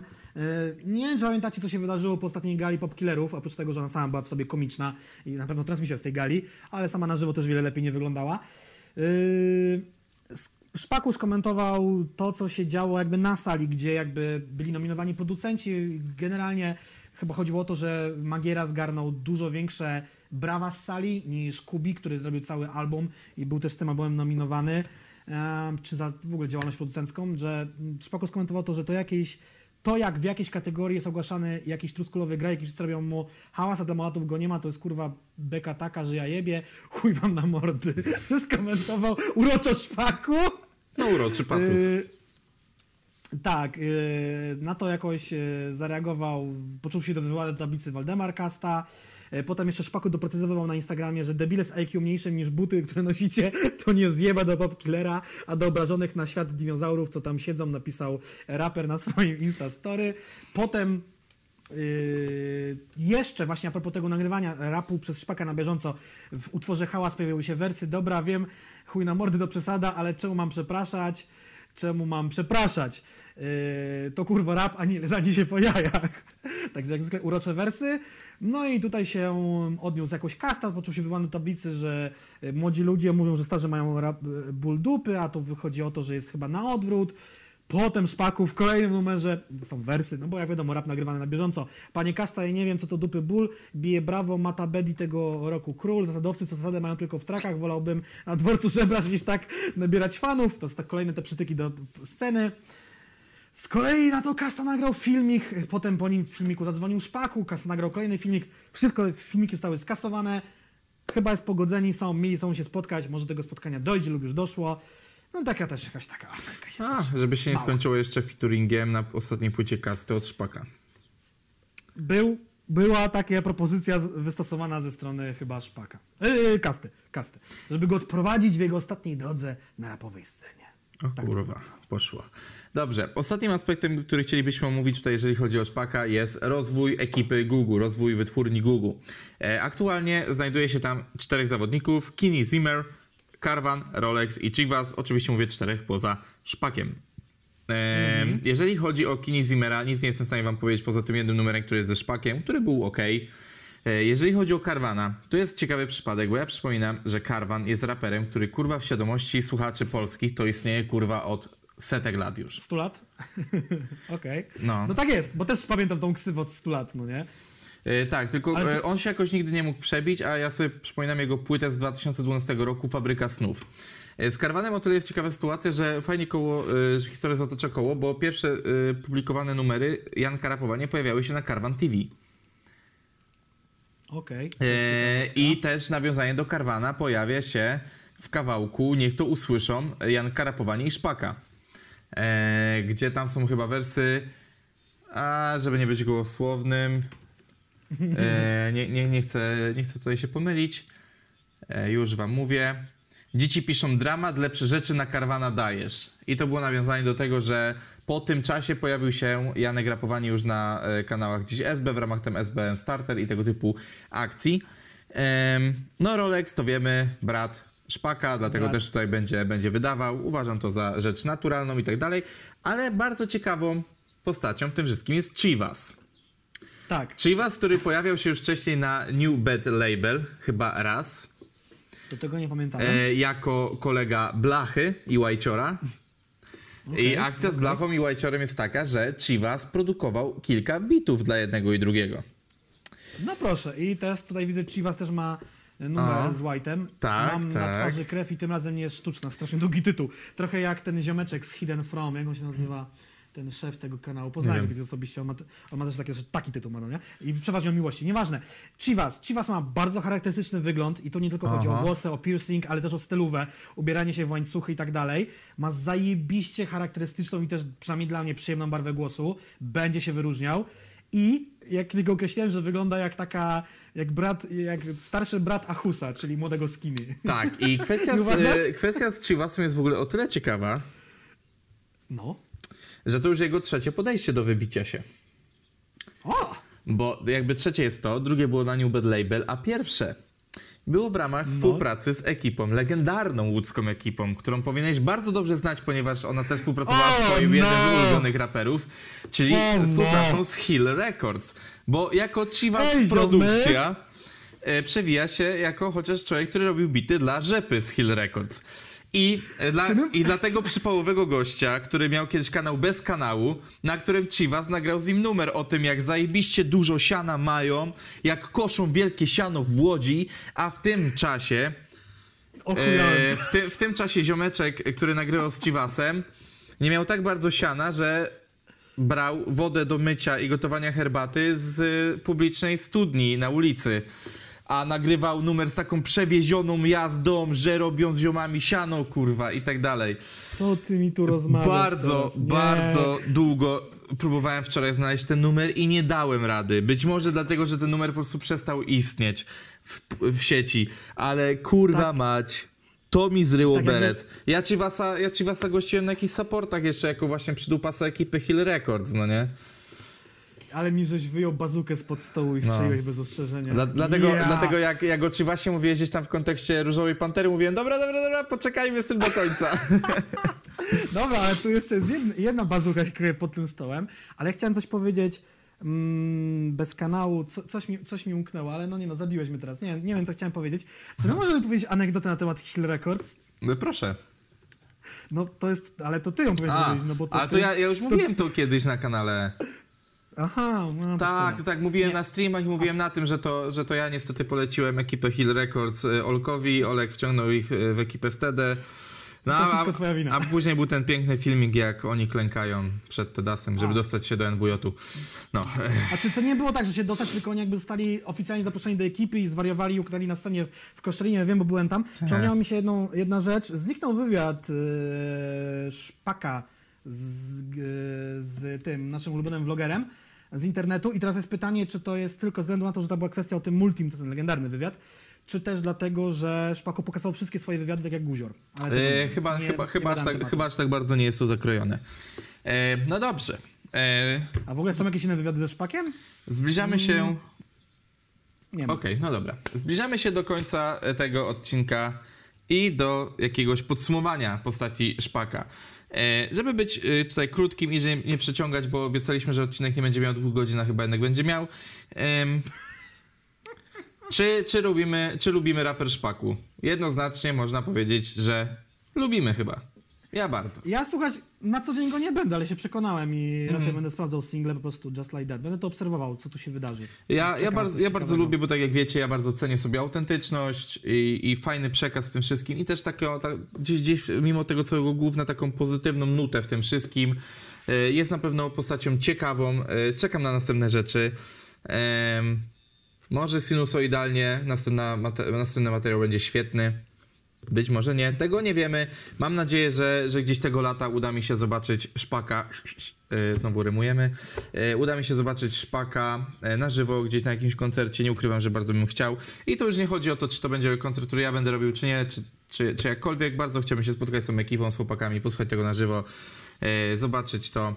E, Zobaczyć to, bo rzeczywiście chłop nie grał e, od września 19 roku praktycznie wcale, więc fajnie byłoby, fajnie byłoby coś tutaj, coś tutaj e, zobaczyć. Um, koncerty, czy będą w tym roku, pożyjemy, zobaczymy. A kolejny mixtape Szpaka? Nie, kolejny mixtape, kolejny projekt. No, może to będzie ten ze swoim bratem, a może nie. No jeżeli, tak jak już mówiłem wcześniej, będzie to projekt z jednym producentem, to będziemy mieli tą pewną prawidłowość. No i mówię, yy, nie wiem jak to będzie odbierane, bo już też fani narzekają jego na tą monotematyczność, że coś tam się zmieniło. Dla mnie zmieniło się na plus. Monotematyczności może, no dostrzegam, no bo słuchałem całej dyskografii naraz, to było trochę bolesne, ale zobaczymy jak to dalej będzie, jak to dalej będzie prowadzone. No i te fity, czy nadal będą się pojawiały co 5 minut? No, zobaczymy. To co czas przyniesie, to będzie ciekawe do obserwowania na pewno. Dokładnie. E, My już jakby marcowego, mar marcową postać do omówienia mamy wybraną.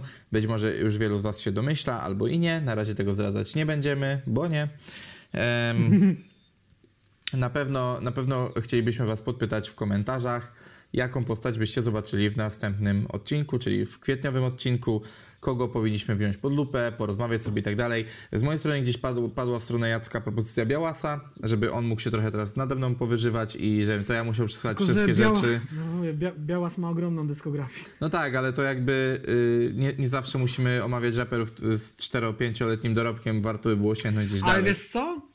Mm, może być problem z Białasem, bo my możemy tego nie zrobić w dwie godziny, bo to jest tak jak, jak z Ostrym. Bo Ostry ma tak dużą dysko- dyskografię, że nie wiem, jak to, to może na dwie części to podzielimy, czy coś? Nie Być wiem. może. Pi- e, piszcie propozycje w komentarzach. My też planujemy zagęścić ruchy na kanale.